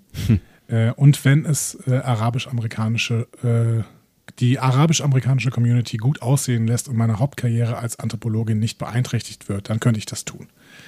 Witzig. Ähm, hat sich nie mehr ergeben. Mhm. Ähm, sie ist halt, hat halt, halt weiter ihre Hauptkarriere als Anthropologin durchgeführt. Geile Geschichte. Ja, voll. Und Brian George, äh, der den Richard Bashir spielt, ist jetzt einfach nur ein erfahrener Schauspieler mit is israelischen Wurzeln tatsächlich. Und den kennt man am besten für seine Rolle als Babu Bat in Seinfeld. Ja, mir Oder? kommt das Gesicht auch total bekannt vor. Ja. Hier schließt sich der Kreis von äh, des Vaters von Raj in The Big Bang Theory. Ah, ja, genau, richtig. Daher kenne ich das Gesicht auf jeden Fall. Klar. Da spielt er dann einen Inder. Geht alles. Israeli. Genau. Auch mit indischem Akzent übrigens. Ja, genau. Ähm, der äh, Brian George hat auch im Piloten von Orville mitgespielt. Aha. Als wäre denn da gleich? Weißt du das? Weiß ich nicht mehr auswendig. Ich habe irgendwie im Gefühl, dass es äh, Familie von Penny Johnson Harold war, die übrigens heute 60 wird, glaube ich. Oh. Herzlichen Glückwunsch. Glückwunsch. Ähm, aber ich weiß es nicht mehr genau. Hm. Ich meine irgendwelche Eltern. Ich weiß aber nicht mehr welche, wessen Eltern. Hm. Egal. Egal. Cisco begrüßt die beiden und Richard stellt sich als Mann vor, der in vielen Jobs gearbeitet hat. Klingt gut. Kommt dir das bekannt vor? Äh, aus meiner Vita, aber das tut nichts zur Sache. Es ist ein Stück Jimmy Dix. Äh, es ist ein Stück des Autors, das hier auch so ein bisschen in Richard Bashir geschrieben ist. ah, okay. Mhm. Ja, und dann verabschieden sich die beiden, denn sie müssen zum Interview bei Zimmerman. Was Julian, ehrlich gesagt, stinksauer hinterlässt. Ja, also die, die Gesamtsituation. Genau. Und er konfrontiert dann auch Zimmerman. Aber der tut das ab. Er meint, seine Eltern seien halt ein wichtiger Teil seines Hintergrundes. Und Julian schluckt das auch irgendwie erstmal, ne? Was soll er so anders Ja, machen? ne? was soll er machen, genau. Zimmerman hat eh Wichtigeres zu tun. Sein Projekt Lita läuft jetzt nämlich auf Hochtouren. Er besucht Lita in ihrem Quartier und bietet ihr quasi ein eigenes Café auf der Jupiter-Station an. Aber nicht nur das, er offenbart ihr auch seine Gefühle. Woher auch immer die in kürzester Zeit kommen, aber äh, bitte. Und Lita ist so überwältigt, dass sie sogar ihr Handtuch vergisst und nackt vor ihm steht. Aber sie sagt nicht ja, sie braucht noch Zeit zum Nachdenken. Immerhin das. So Sehr unangenehme Szene, finde ich. Ja, finde ich auch. allgemein, dass dieses Werben von Zimmerman gegenüber Lita sehr unangenehm. Ja. Soll es wahrscheinlich auch sein für uns, Ja, irgendwie schon. aber vielleicht auch auf eine andere Art und Weise. Genau. Also irgendwie schon vielleicht, ne? Und aber auf der anderen Seite finde ich es halt. Also wenn es, wenn es durchschaubar unangenehm für uns sein könnte, lässt es Lita halt in einem noch schlechterem Licht dastehen, weil sie sich ja einfach dafür entscheidet. So, ne? Also, ähm, ja, keine Ahnung. Also das, ich bin da so ein bisschen hilflos, was diese, ja, was diese, was diese Rollenzeichnung angeht. Sagen wir so, die B-Story ist hier nicht die Stärke dieser Episode. Das Problem ist halt, dass diese B-Story mit der A-Story verknüpft ist, aber naja, gut. Ja gut, aber Ja. Ja, nicht Ja. wirklich. wir gehen in die A-Story zurück. Die Bashirs essen gemeinsam zu Abend. Richtig gemütlich, merkt, ja. Genau, man merkt, dass die Stimmung zwischen Julian und seinem Vater ein bisschen angespannt ist, würde ich sagen. ja. Man weiß aber nicht so richtig, warum. Ähm, dann wird es aber konkreter. Es gibt irgendein Geheimnis, gar irgendeine Offenbarung in der Kindheit von Julian, die dessen Karriere beenden könnte, wenn es rauskäme. Und die Julians Eltern tatsächlich ins Gefängnis bringen könnte. Spannend. Spannend zu diesem Zeitpunkt. Der Streit eskaliert und äh, Julian läuft dann auch raus und bricht frustriert im Gang zusammen. Ähm, ganz starke Szene, finde ich. Und ein Indikator, warum ich am Ende sagen werde, dass ich diese Episode wirklich gut finde. ähm, und das möchte ich noch ein bisschen in Kontext setzen. Ich finde, Ronald D. Moore hat hier das Drehbuch geschrieben und in gewisser Hinsicht fühlt sich das wie ein Nachfolger eines, einer anderen Geschichte an, die Ronald D. Moore geschrieben hat. Bei TNG nämlich. Nämlich Family. Die wir auch schon besprochen haben. Ja. Mit den Picards. Genau. Weil in Family sehen wir so eine dysfunktionale Familienbeziehung, die äh, am Ende durch ein Geständnis in Einklang gebracht wird. Und eine Prügelei. Genau. Die Familie Bashir ist in einer Weise zerbrochen, die sich unterscheidet von dem, was die Picard-Geschwister da durchmachen. Aber es besteht, finde ich, eine starke Verbindung zwischen Episoden. Weil die sind beide, beide so langsam aufgebaute Familiendramen. Und wie bei Family habe ich auch das Gefühl, dass diese Episode hier ziemlich gut als Bühnenstück funktionieren könnte. Ja, auf jeden Fall. Ja, es, es, ne, es, vor allen Dingen, wenn man noch die B-Handlung rauslässt, ähm, Genau. ist es ja fast ein Kammerspiel. Ja. Weil wir, wir hier sehen, die Bashir-Familie präsentiert sich allen gegenüber als funktionale Familieneinheit. Ne? Aber diese Schicht, die das Ganze überspielen wollt, äh, sollte, wird dann im Verlauf der Episode relativ schnell und auch bösartig entfernt. Und der Höhepunkt ist, finde ich, so eine emotionale Katharsis, eine emotionale Reinigung zwischen denen. Und das führt dann eben dazu, dass Julian aus dem Familienessen rausrennt, um müde und weinend im Korridor zusammenzubrechen. Ich finde das richtig, richtig stark. Wir haben hier keine Action, wir haben hier keinen Technobabble, was irgendwie im Mittelpunkt steht, sondern wirklich diese emotionale, dieser emotionale Konflikt zwischen der Familie und Julian. Also beziehungsweise in der Familie. Ja. Den wir zu dem Zeitpunkt aber natürlich noch gar nicht so richtig verstehen. Ne? Also wir verstehen, es, ne, es gibt, es gibt ähm, es gibt Schwierigkeiten, vor allen Dingen zwischen den beiden. Wir verstehen so ein Stück weit, dass ähm, Julian nichts von seinem Vater und dessen Karriere hält, dass er irgendwie ein Stück weit ein Hochstapler mhm. ist, ein Blender ist, so, ne? Ähm, ja. Und dass, dass Julian das ähm, stört. Ähm, und da, bis dahin könnte man ja dann auch irgendwie denken, ja, ne, Julian ist, kommt ja schon als ziemlich korrekter äh, Typ so rüber, ne? Also er ist, ja. er ist schon auch irgendwie so ein bisschen ein Lebemann, aber also jobmäßig ist das schon ja schon ein ziemlich korrekter Typ und dann könnte man auch denken, dass das so der Konflikt ist, so dass, dass mhm. ihn das ähm, ihn die, die, die fehlende Kontinuität, die fehlende Seriosität seines Vaters äh, stört. So, ne? Mhm. Ähm, das gibt dann schon Grundlage dafür, mitzufühlen in der, in der Szene, selbst wenn man ja. Äh, noch nicht genau weiß, worum es eigentlich dann im Kern geht. So, ne? Ja, aber auch wenn man das weiß, finde ich, hm. ne, kann man da an der Stelle mitfühlen. Weil ich meine, wir wussten das jetzt, als wir die Episode nochmal gesehen ja. haben und trotzdem habe ich diese, äh, diese Situation total mitgefühlt. Hm. Ich würde eigentlich auch nur dafür plädieren, dass, dass, dass die Szene auch funktioniert, ähm, glaube ich, wenn man, wenn man sich nicht daran erinnern kann, ja. äh, was, äh, was eigentlich passiert mhm. ist. Ja, ja finde ich auch. Ähm, wir sehen ja nur eine ganz kurze Szene zwischen Lita und äh, Rome. Lita konfrontiert Rome mit ihren Möglichkeiten und versucht es dann manip manipulativ. Ne? Wenn du mir einen Grund zu bleiben gibst, dann bleibe ich. Ist aber auch so ein, so ein, so ein totaler Klassiker am Ende, oder? In 300 ja. Filmen schon gesehen. So. Und 300 ja, das macht es aber natürlich ne? auf Dauer irgendwie nicht besser. Nee, natürlich nicht. Rome bekommt es nicht über die Lippen und Lita geht böse aus dem Gespräch. Und ich habe gesagt, warum ich das schwierig finde, aber wir können jetzt weiter zur A-Story gehen. Ja. Richard und äh, Amsha kommen zu Julian, damit Richard sich entschuldigen kann. Das tut er auch, aber hier kommt jetzt der Grund für die Probleme auf den Tisch. Bashir ist genetisch verbessert worden, als Kind. Mhm. 25 Jahre lang hat die Familie darüber geschwiegen und Richard weiß, dass das illegal war, auf der anderen Seite findet er nichts Schlechtes daran. Und ich finde, das müssen wir jetzt mal thematisieren und wir sollten uns vielleicht, wenn es uns gelingt, auch positionieren oder zumindest die Diskussion aufmachen. An der Stelle schon, okay. Mhm. Mhm. Ja, Stelle ist so gut wie jede andere. Es wird zum ersten Mal thematisiert und dann können wir das auch mal thematisieren.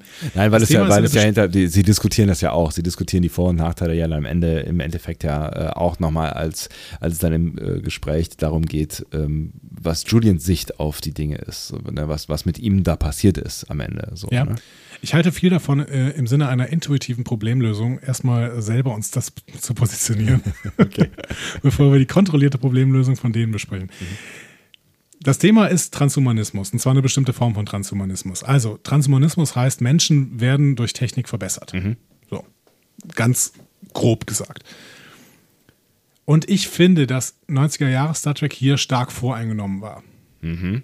Und das hat wahrscheinlich mit Wrath of Khan zu tun. Ne? Also in, in äh, dem zweiten Film, Wrath of Khan, äh, wird ja in der Star Trek-Lore geschrieben, dass Genveränderung von Menschen etwas Schlechtes ist. Nicht wegen der Fehleranfälligkeit oder so, sondern an sich. Da werden die eugenischen Kriege eingeführt, nicht ganz klar gesagt, was das war. Aber damit ist klar, dass die Zukunft von Star Trek frei von genetischen Veränderungen im Menschen sein muss. Mhm. Es gibt weiter Transhumanismus in Star Trek. Ne? Denk an Jordys Visor oder so. Ja. Aber ähm, der Mensch selber, der ist ja schon ähm, kulturell zu einer Art Übermensch stilisiert worden. Ne? Also Nietzsche wird ja tatsächlich öfter, also Nietzsche Übermensch, ne? das ist die Theorie von Nietzsche.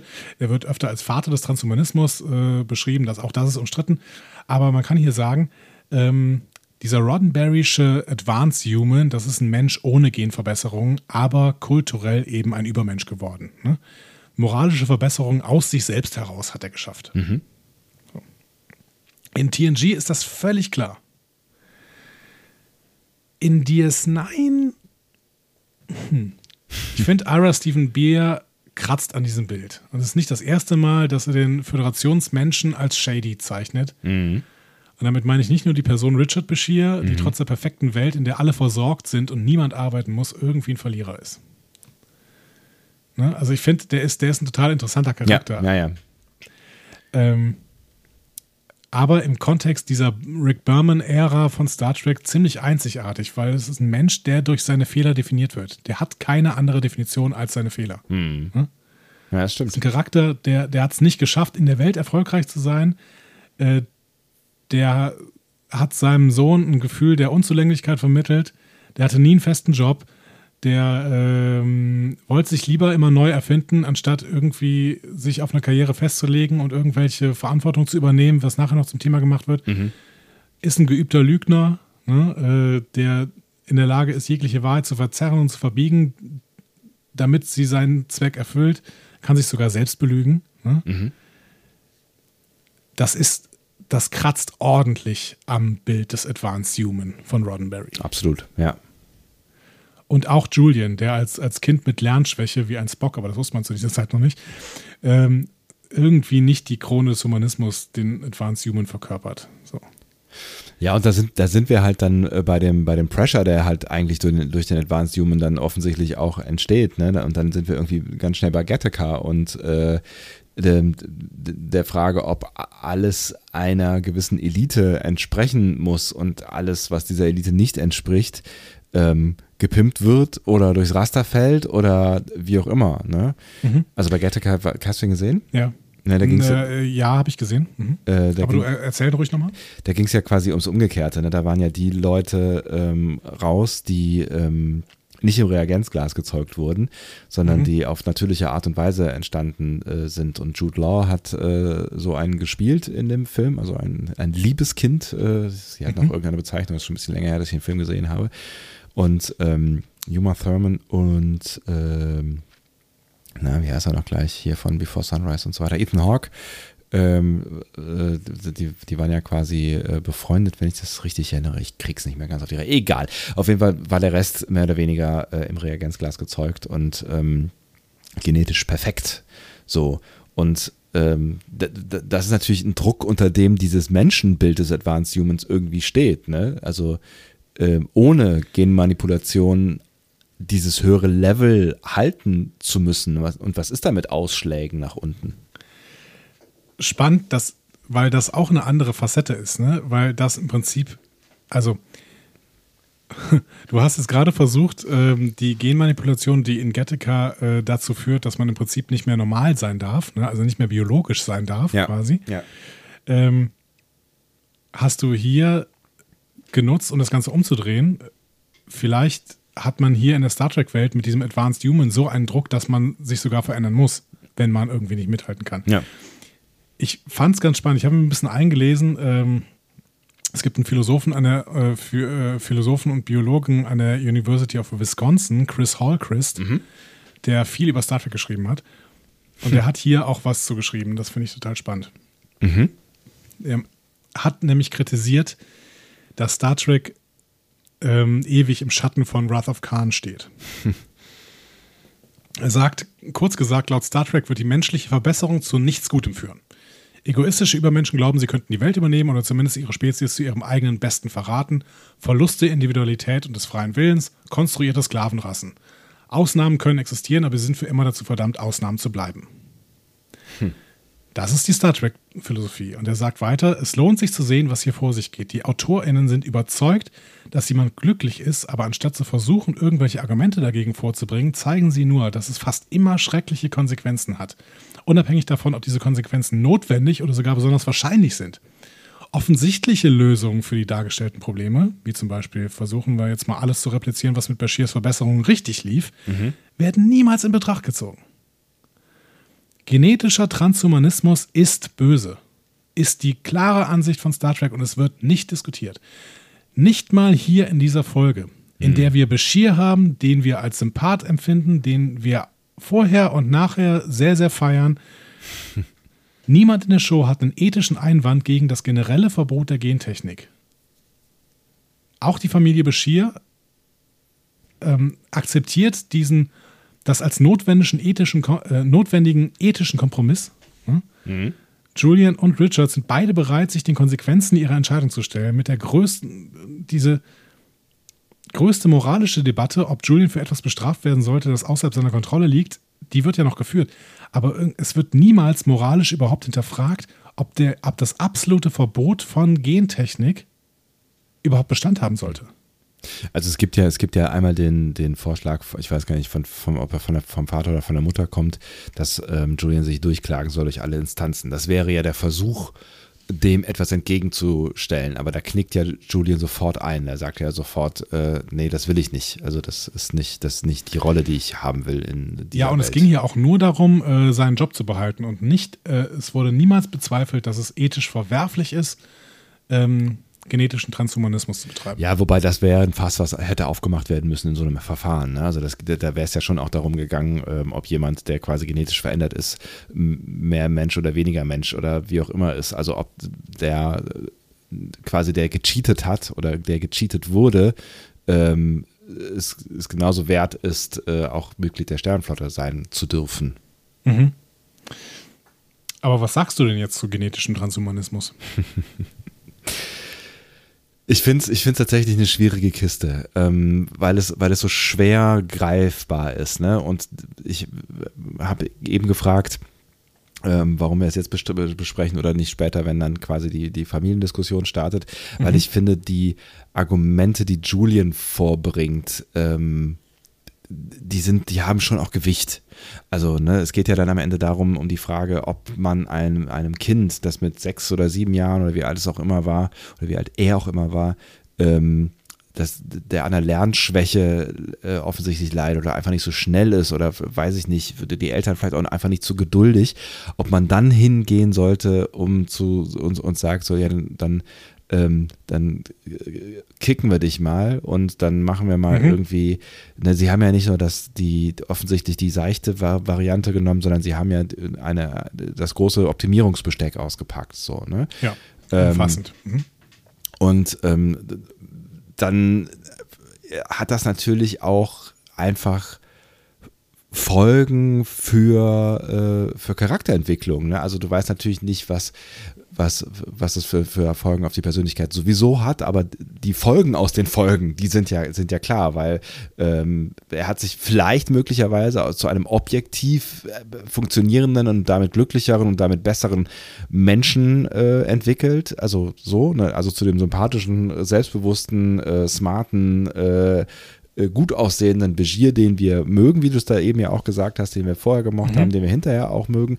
Es ist halt die Frage, ob der, der, ähm, der vielleicht etwas verschrobene, der vielleicht andere, aller, anders talentierte, der vielleicht etwas, weiß ich nicht, schüchternere oder was auch immer dann aus ihm geworden wäre, Begier nicht das gleiche Recht auf Existenz gehabt hat. Und da finde ich, fängt es an, echt schwierig zu werden wenn du jetzt sagst, irgendwie ähm, genetische Manipulation kann halt wie der Visor von Jordi sein, ne? wenn es jetzt halt irgendwie darum geht, ähm, ich manipuliere genetisch, um äh, wie wir jetzt irgendwie die Masernimpfung und vielleicht dann perspektivisch die Corona-Impfung und was auch immer alles bekommen, ja.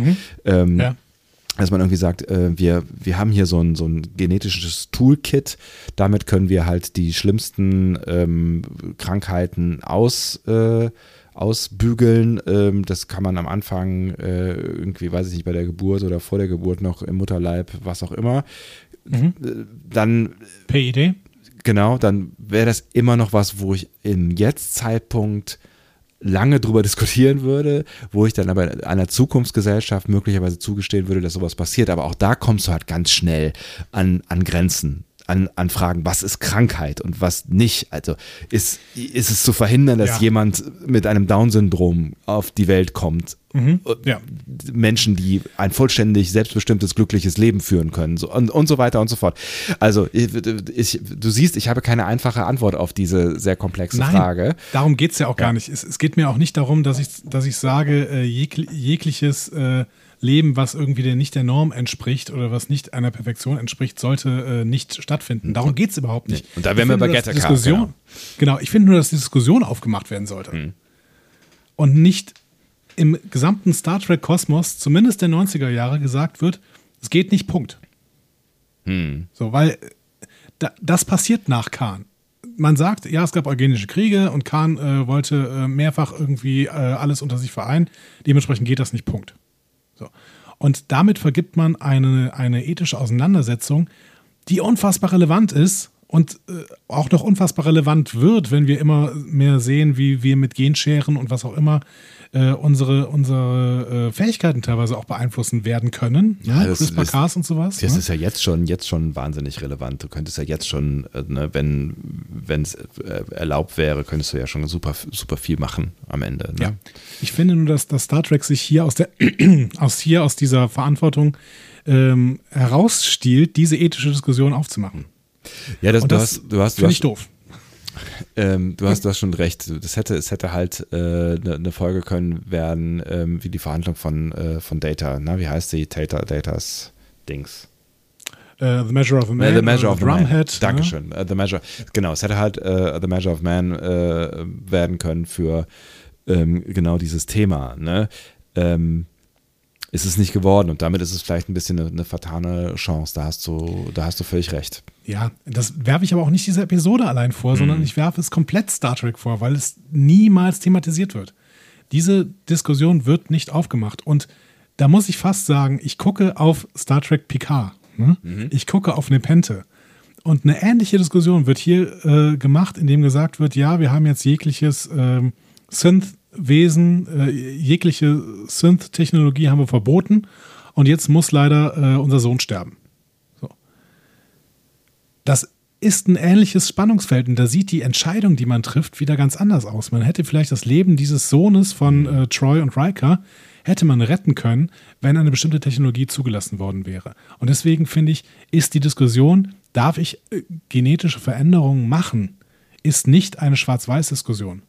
Und deswegen ist sie spannend und deswegen möchte ich sie gerne führen. Und damit möchte ich nicht sagen, jegliches äh, Leben, was von der Norm ähm, ähm, von der Norm abweicht, ist nicht lebenswert oder sowas. Das ist natürlich Quatsch, weil es auch der, der Identität und der, der Selbstbeschreibung ähm, von Menschen nicht entspricht, die nicht der Norm äh, entsprechen. So, ne? Ja, ja, genau. Und darüber hat, hat dann auch keiner irgendwie äh, zu urteilen. Es gibt auch nicht den Wert von, von menschlichem Leben, worüber man urteilen könnte. Das möchte ich überhaupt nicht machen. Ich möchte nur diese ethische Diskussion aufmachen und ich finde, es ist nicht so einfach zu sagen, ja oder nein. Und Star Trek sagt einfach nur, nee, geht nicht. Punkt. Weil Khan. Und das ist auch die, das ist die Lösung dieser Folge.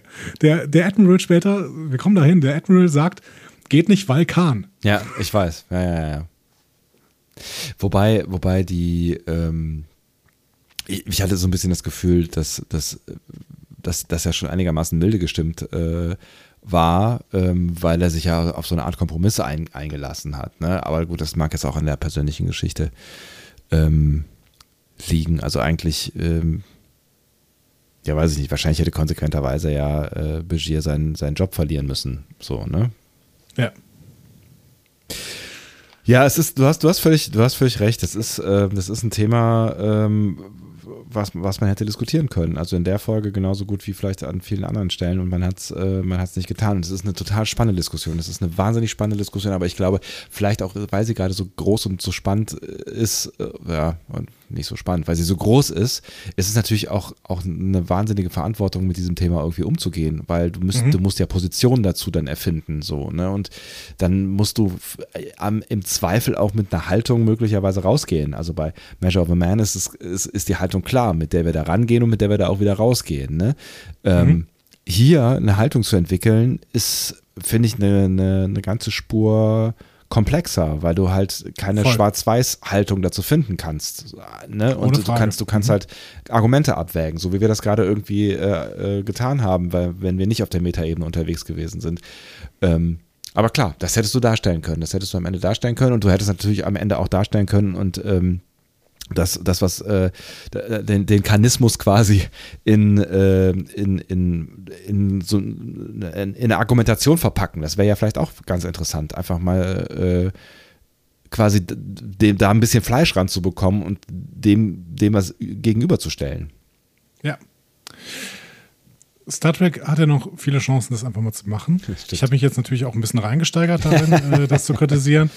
Ähm, wollte ich aber auch. Mhm. Wir werden es vielleicht auch gleich nochmal ganz kurz ein bisschen aufnehmen, aber ähm, grundsätzlich halten wir fest, äh, Star Trek darf auch mal von dem Khan-Trauma wegkommen.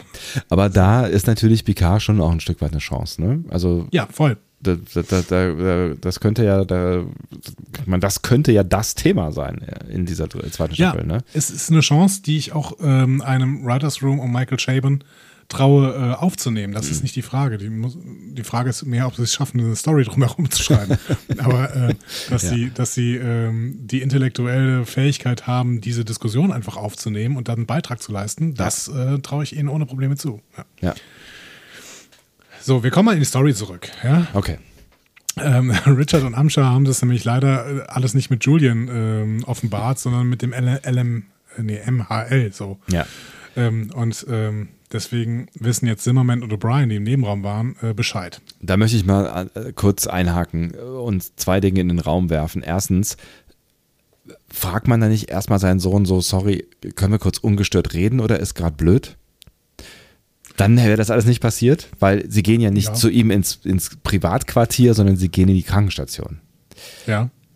Zweitens, hätten O'Brien und Zimmerman nicht an irgendeiner Stelle sagen müssen, Leute, wir sind hier, hört mal auf zu reden, anstatt sie fünf Minuten lang einen Monolog halten zu lassen und dann hinterher um die Ecke zu kommen, wenn sie nicht mehr da sind.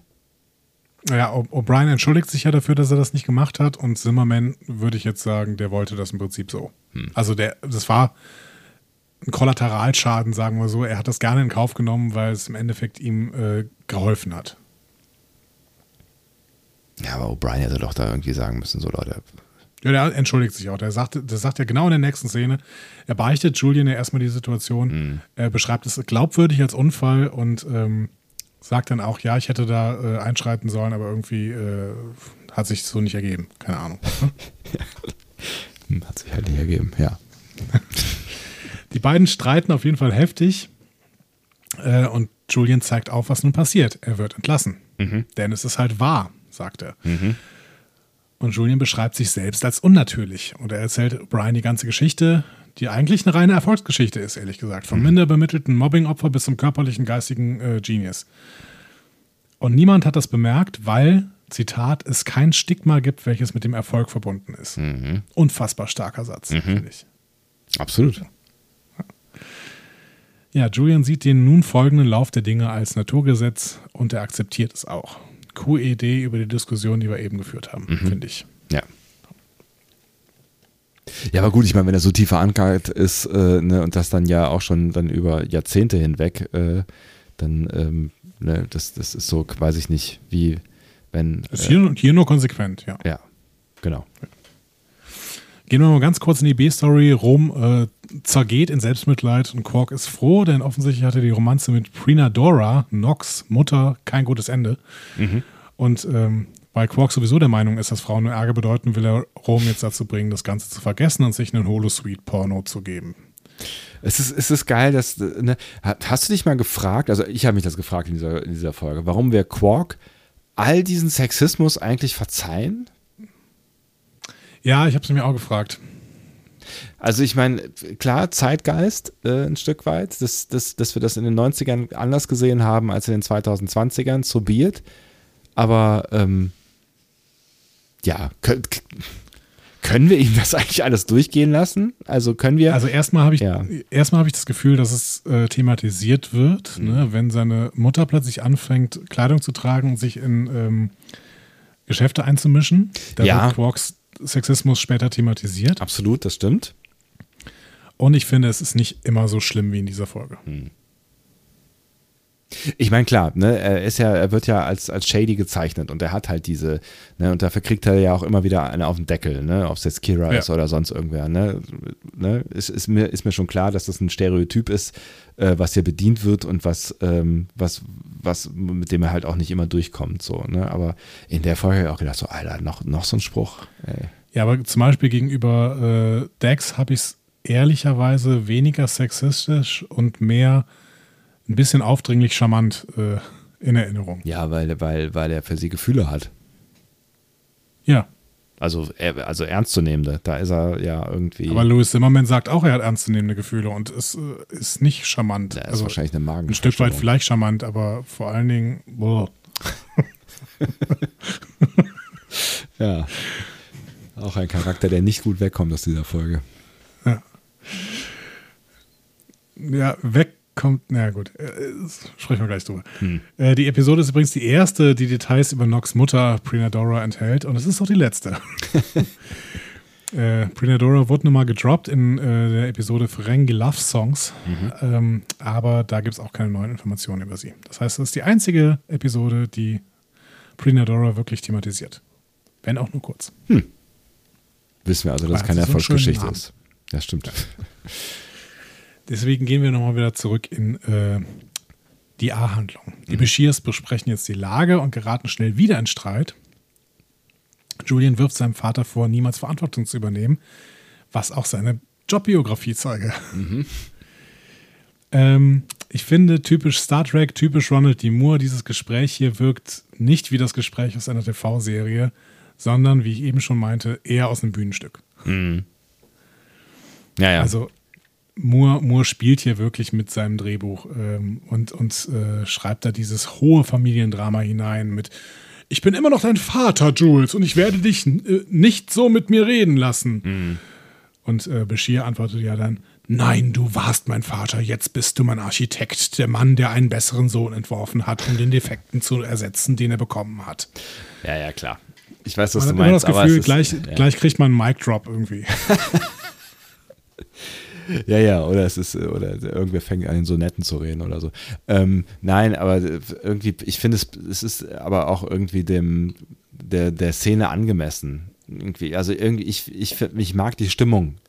In, Voll. Ich ne? habe ich hab auch gesagt, das Ja. ist typisch Star Trek und ich liebe Star Trek. Also ich finde, das ist auch ähm, bei, bei starken Star Trek-Episoden gerät man irgendwann in das Gefühl, man schaut ein gut inszeniertes Theaterstück und dann ist es auch, das ist nicht schlecht. Ich finde das gut. Ja. Ich mag das.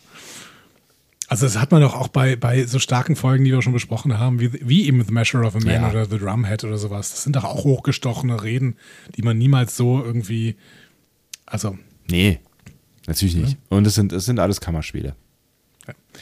Und ich möchte tatsächlich jetzt nochmal ein längeres Zitat raushauen, weil ich finde, Amsha hat die stärksten Zeilen der Folge jetzt. Auch wenn ich das im, im ähm, Cold Open ein bisschen anders gesagt habe. Sie sagt, du weißt es nicht, Julian. Du hast noch nie ein Kind bekommen. Du weißt nicht, wie es ist, einen, seinen Sohn zu beobachten, ihn jeden Tag ein bisschen weiter zurückfallen zu sehen. Du weißt, dass er es versucht, aber etwas hält ihn zurück. Du weißt nicht, wie es ist, jede Nacht wach zu liegen und sich Sorgen zu machen, dass es vielleicht deine Schuld ist. Vielleicht hast du während der Schwangerschaft etwas falsch gemacht, vielleicht warst du nicht vorsichtig genug oder vielleicht stimmt etwas nicht mit dir. Vielleicht hast du einen genetischen Defekt weitergegeben, ohne es zu wissen. Unfassbar stark. Absolut. Und das ist natürlich das Gegengewicht äh, zu dem, was, was Julian argumentativ vorbringt. Ne? Und ähm, ein absolut valides Gegengewicht. So, ne? Also das sind, das sind Gedanken, äh, die, die genau das gleiche Recht haben, gedacht zu werden, wie die, die Julian hat. Und Ja. mittendrin Die wären wir in einer wirklich. machen, ja. ja, genau. Und mittendrin wären wir in einer super spannenden Diskussion. So, ne?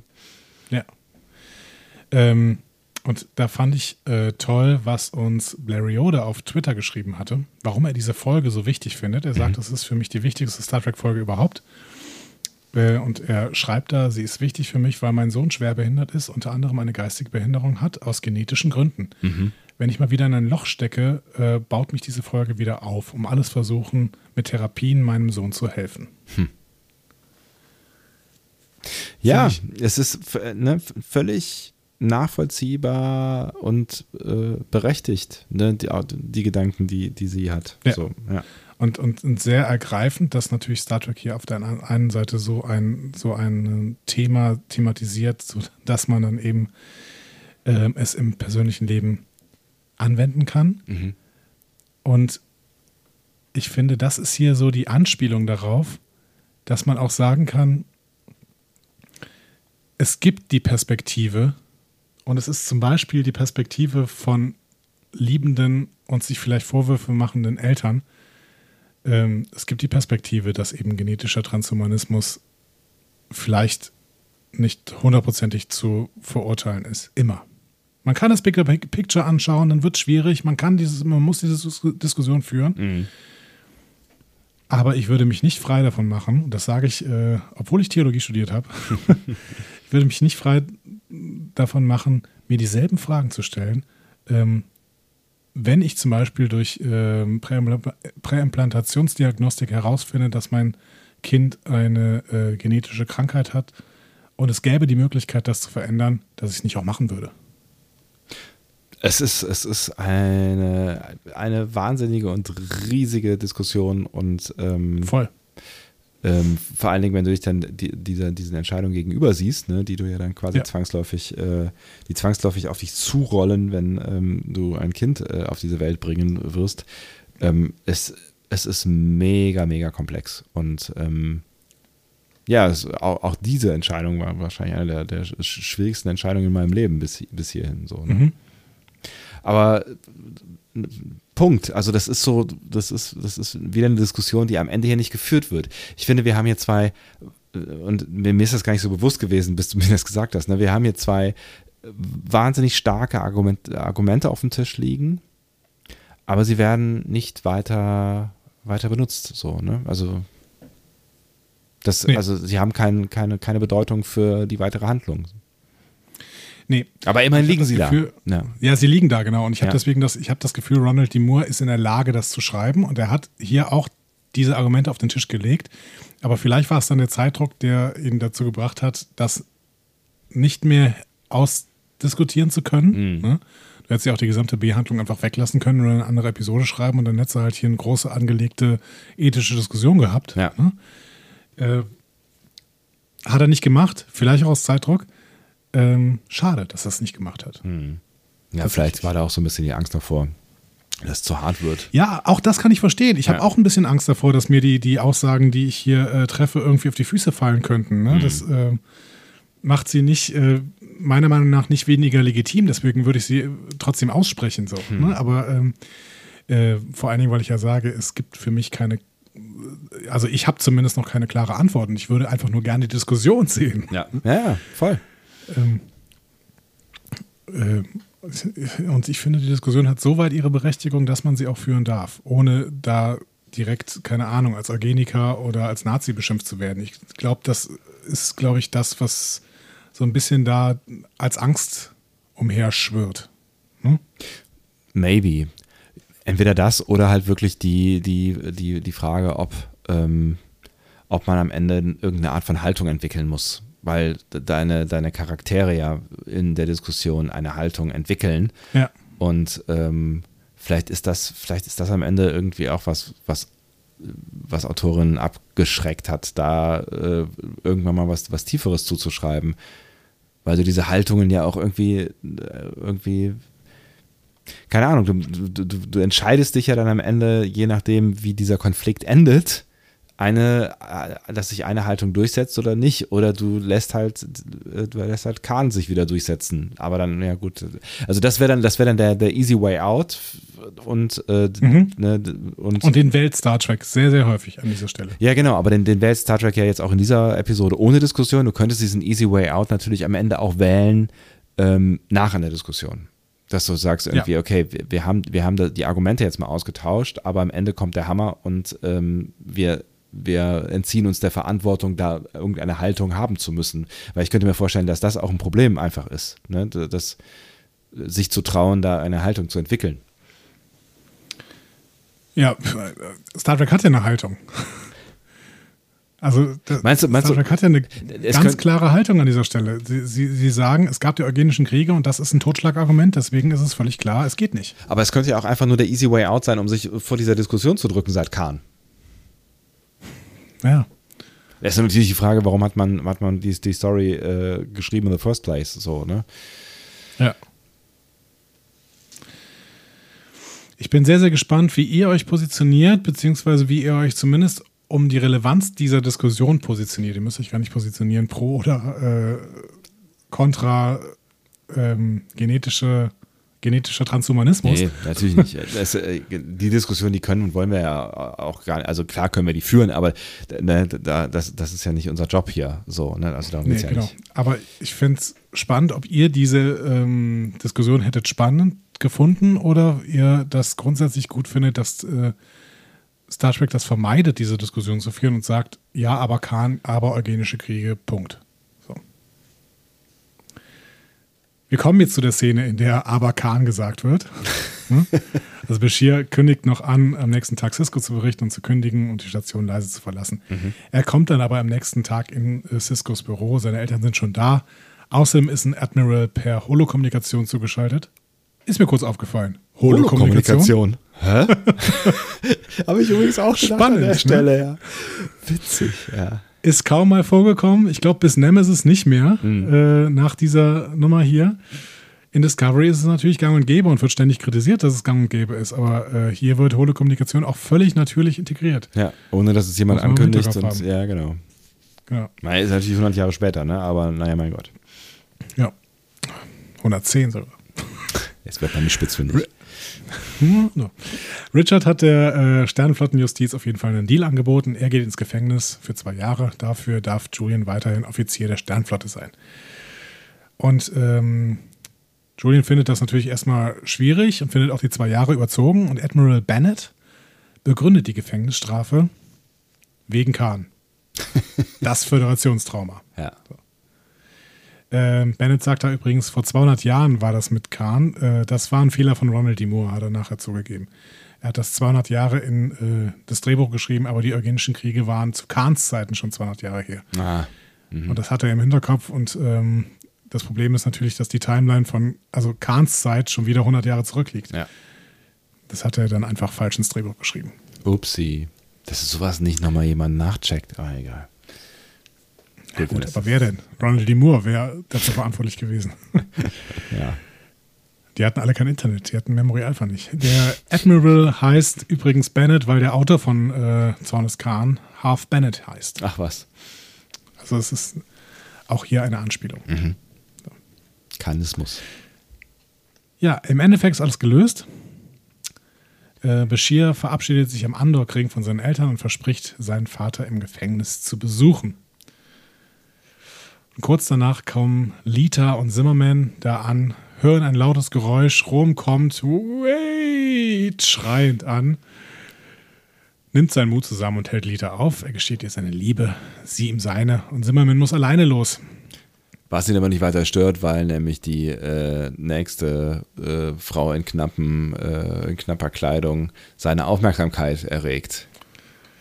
Ja, genau. Ist offensichtlich eine Kardassianerin, glaube ich. Ne? Und äh, das ist eigentlich eine ganz nette Geschichte, denn die letzte Szene war improvisiert.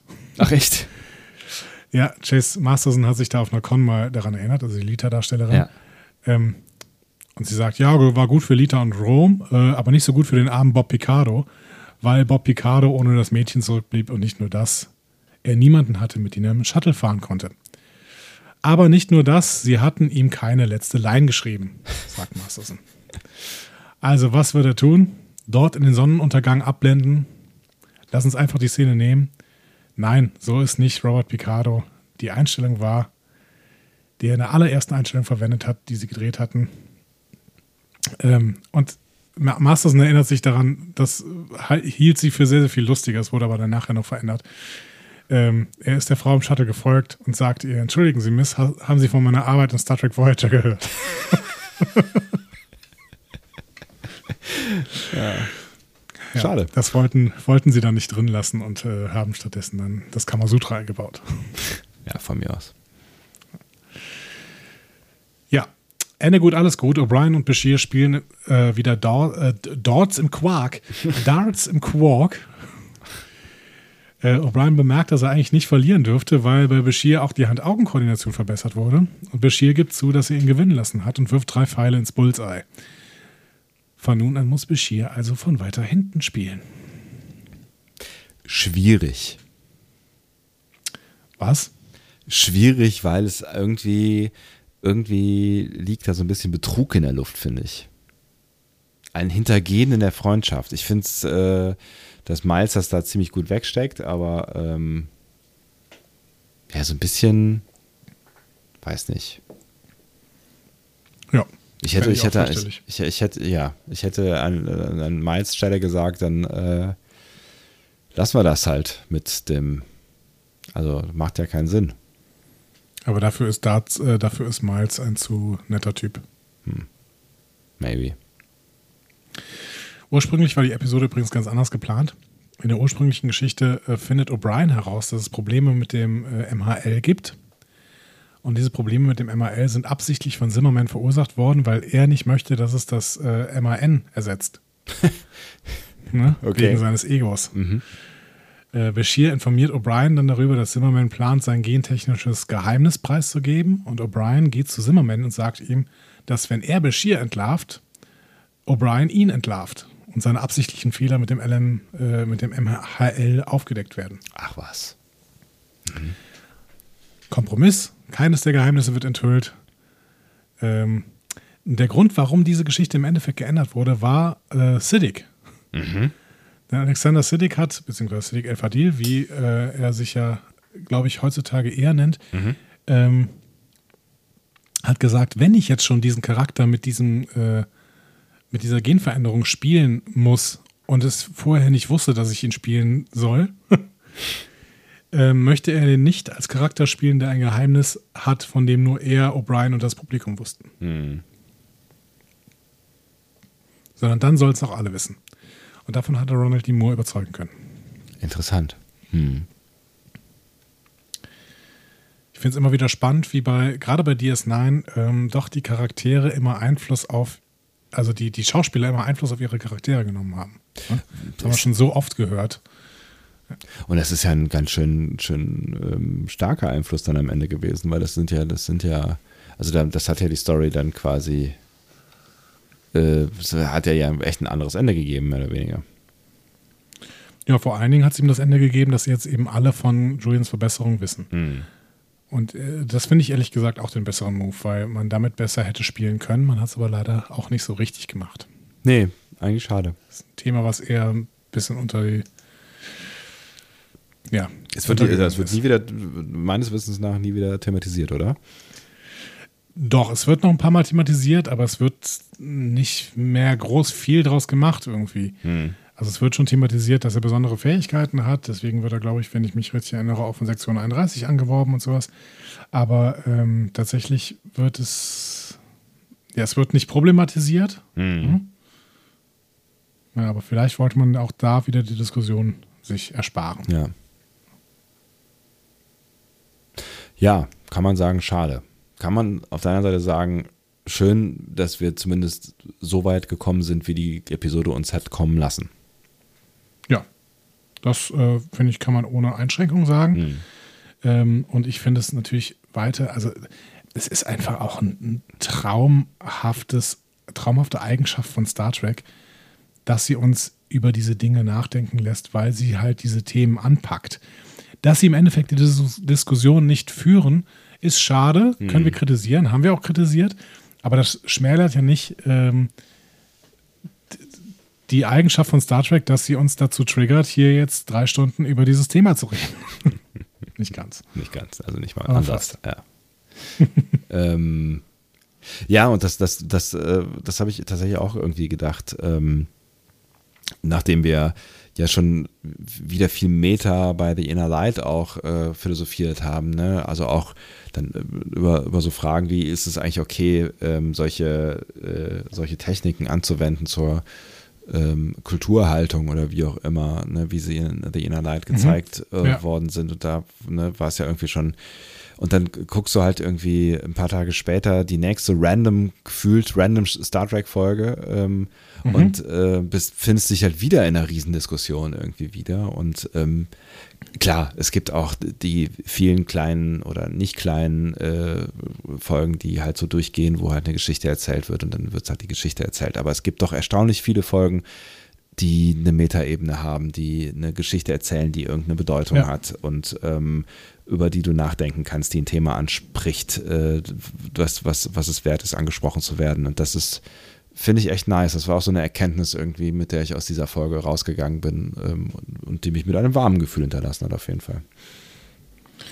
Ja, und da bin ich wirklich gespannt, äh, auf was wir als nächstes stoßen. Ne? Weil ich finde, das ist ja immerhin noch immer weiter unser Star Trek-Lernprozess, den wir hier durch, durchspielen, ne? bei dem wir immer wieder äh, neue Facetten von Star Trek kennenlernen. Und immer neue Diskussionen führen können, äh, gerade anhand dieser Lieblingsfolgen, aber auch eben anhand des äh, neuen Star Treks. Also, oder gerade durch, ne? was, ich, was ich gerade sagen wollte äh, oder gedacht habe, während du das sagst, ne? also gerade durch das neue Star Trek und die Diskussionen, die wir da ja jetzt zu, zuhauf auch geführt haben, über verschiedenste auch Metaebenen, ne?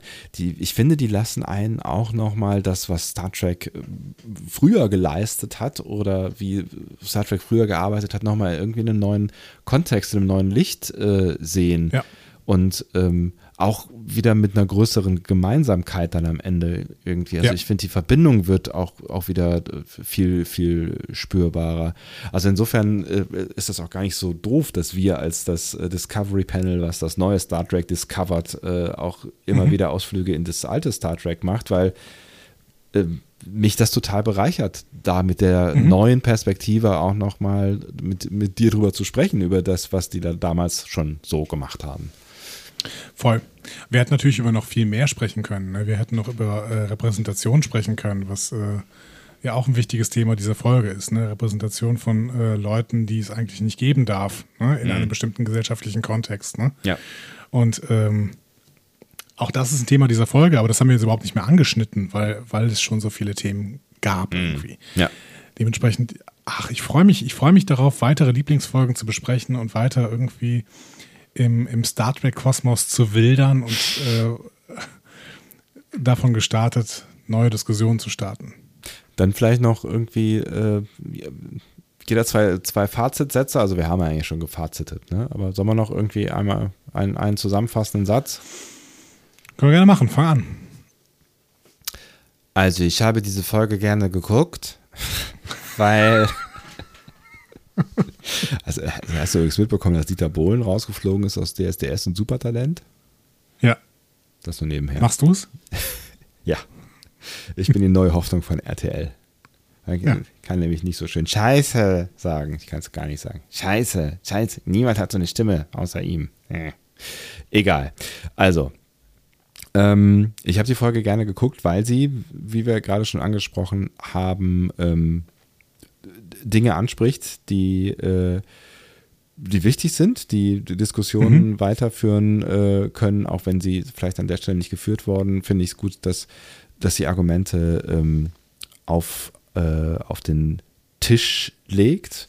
Ähm, ich habe die Folge gerne geguckt, weil ich auch einfach Dr. Begier, den Charakter, gerne äh, mag, auch wenn ich ein bisschen schockiert darüber gewesen äh, bin, also jetzt nicht bei der Folge, aber damals äh, äh, meine ich mich grob erinnern zu können, ähm, dass sie quasi das mit meinem Charakter machen. Mittlerweile denke ich irgendwie, es ist eigentlich auch, ähm, es macht ihn menschlicher irgendwie, auch wenn es ihn unmenschlicher macht zeitgleich, aber du weißt vielleicht, äh, du weißt vielleicht, was ich meine. Ja klar, wenn es in Star Trek als Defizit äh, thematisiert wird, dann ist es, macht sie menschlicher. Ja. Auch wenn es, wie, wie gesagt, hinterher irgendwie keine, keine weitere äh, Bedeutung mehr hat. Was ich überhaupt nicht so richtig geil fand, war die B-Story, aber ich glaube, das haben wir auch zu, zu Genüge Mhm. durchgekaut. Ähm, fand, ich, fand ich ziemlich schwach. Ähm, was ich zu großen Teilen auch schwach fand, war der Auftritt äh, von Robert Picardo, also nicht der Auftritt, sondern den, die Doc Zimmerman-Figur, aber das war zu großen Teilen, glaube ich, auch so angelegt.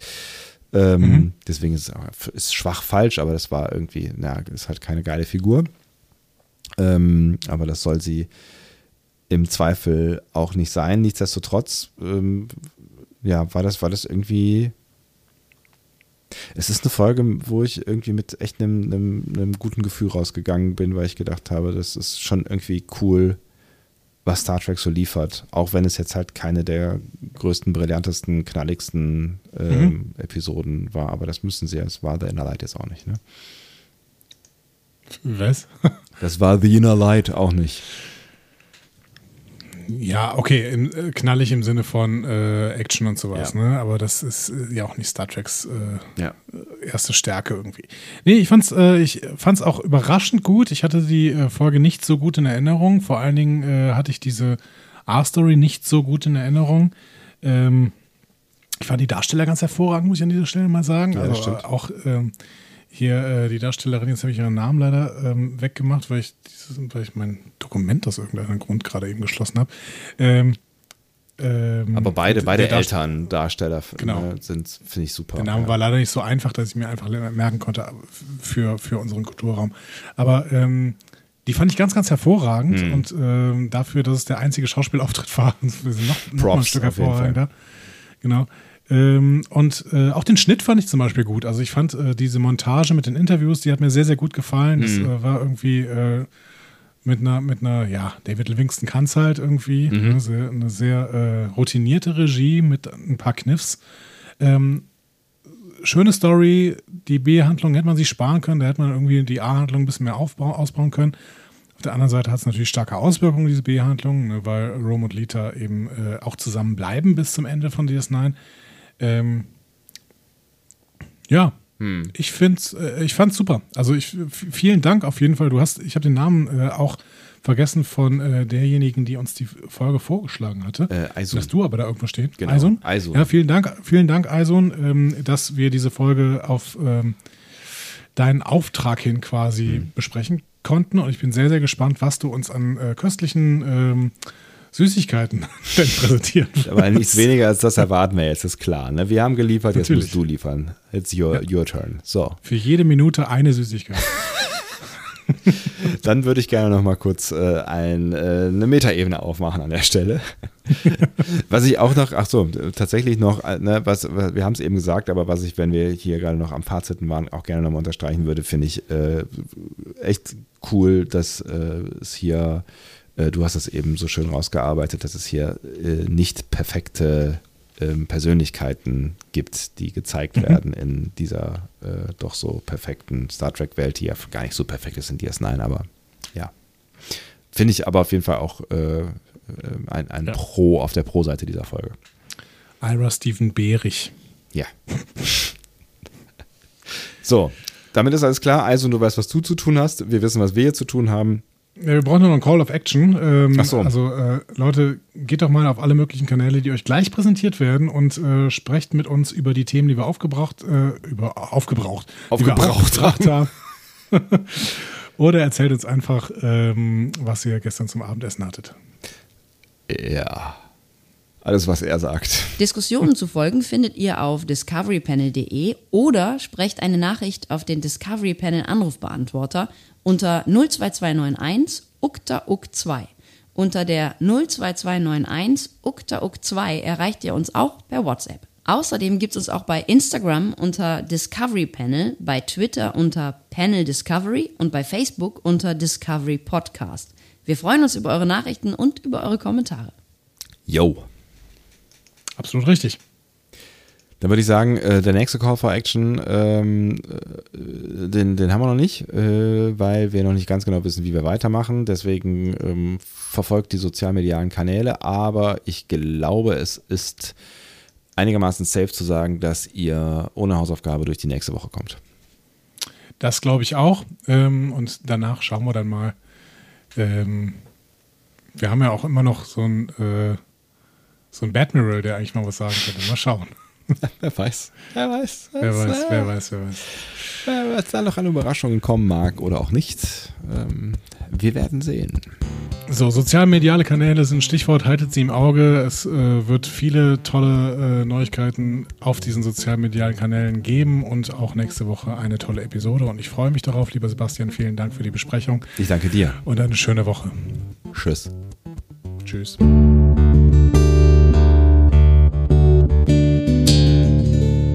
Mehr Star Trek Podcasts findet ihr auf discoverypanel.de. Discovery Panel. Discover Star Trek.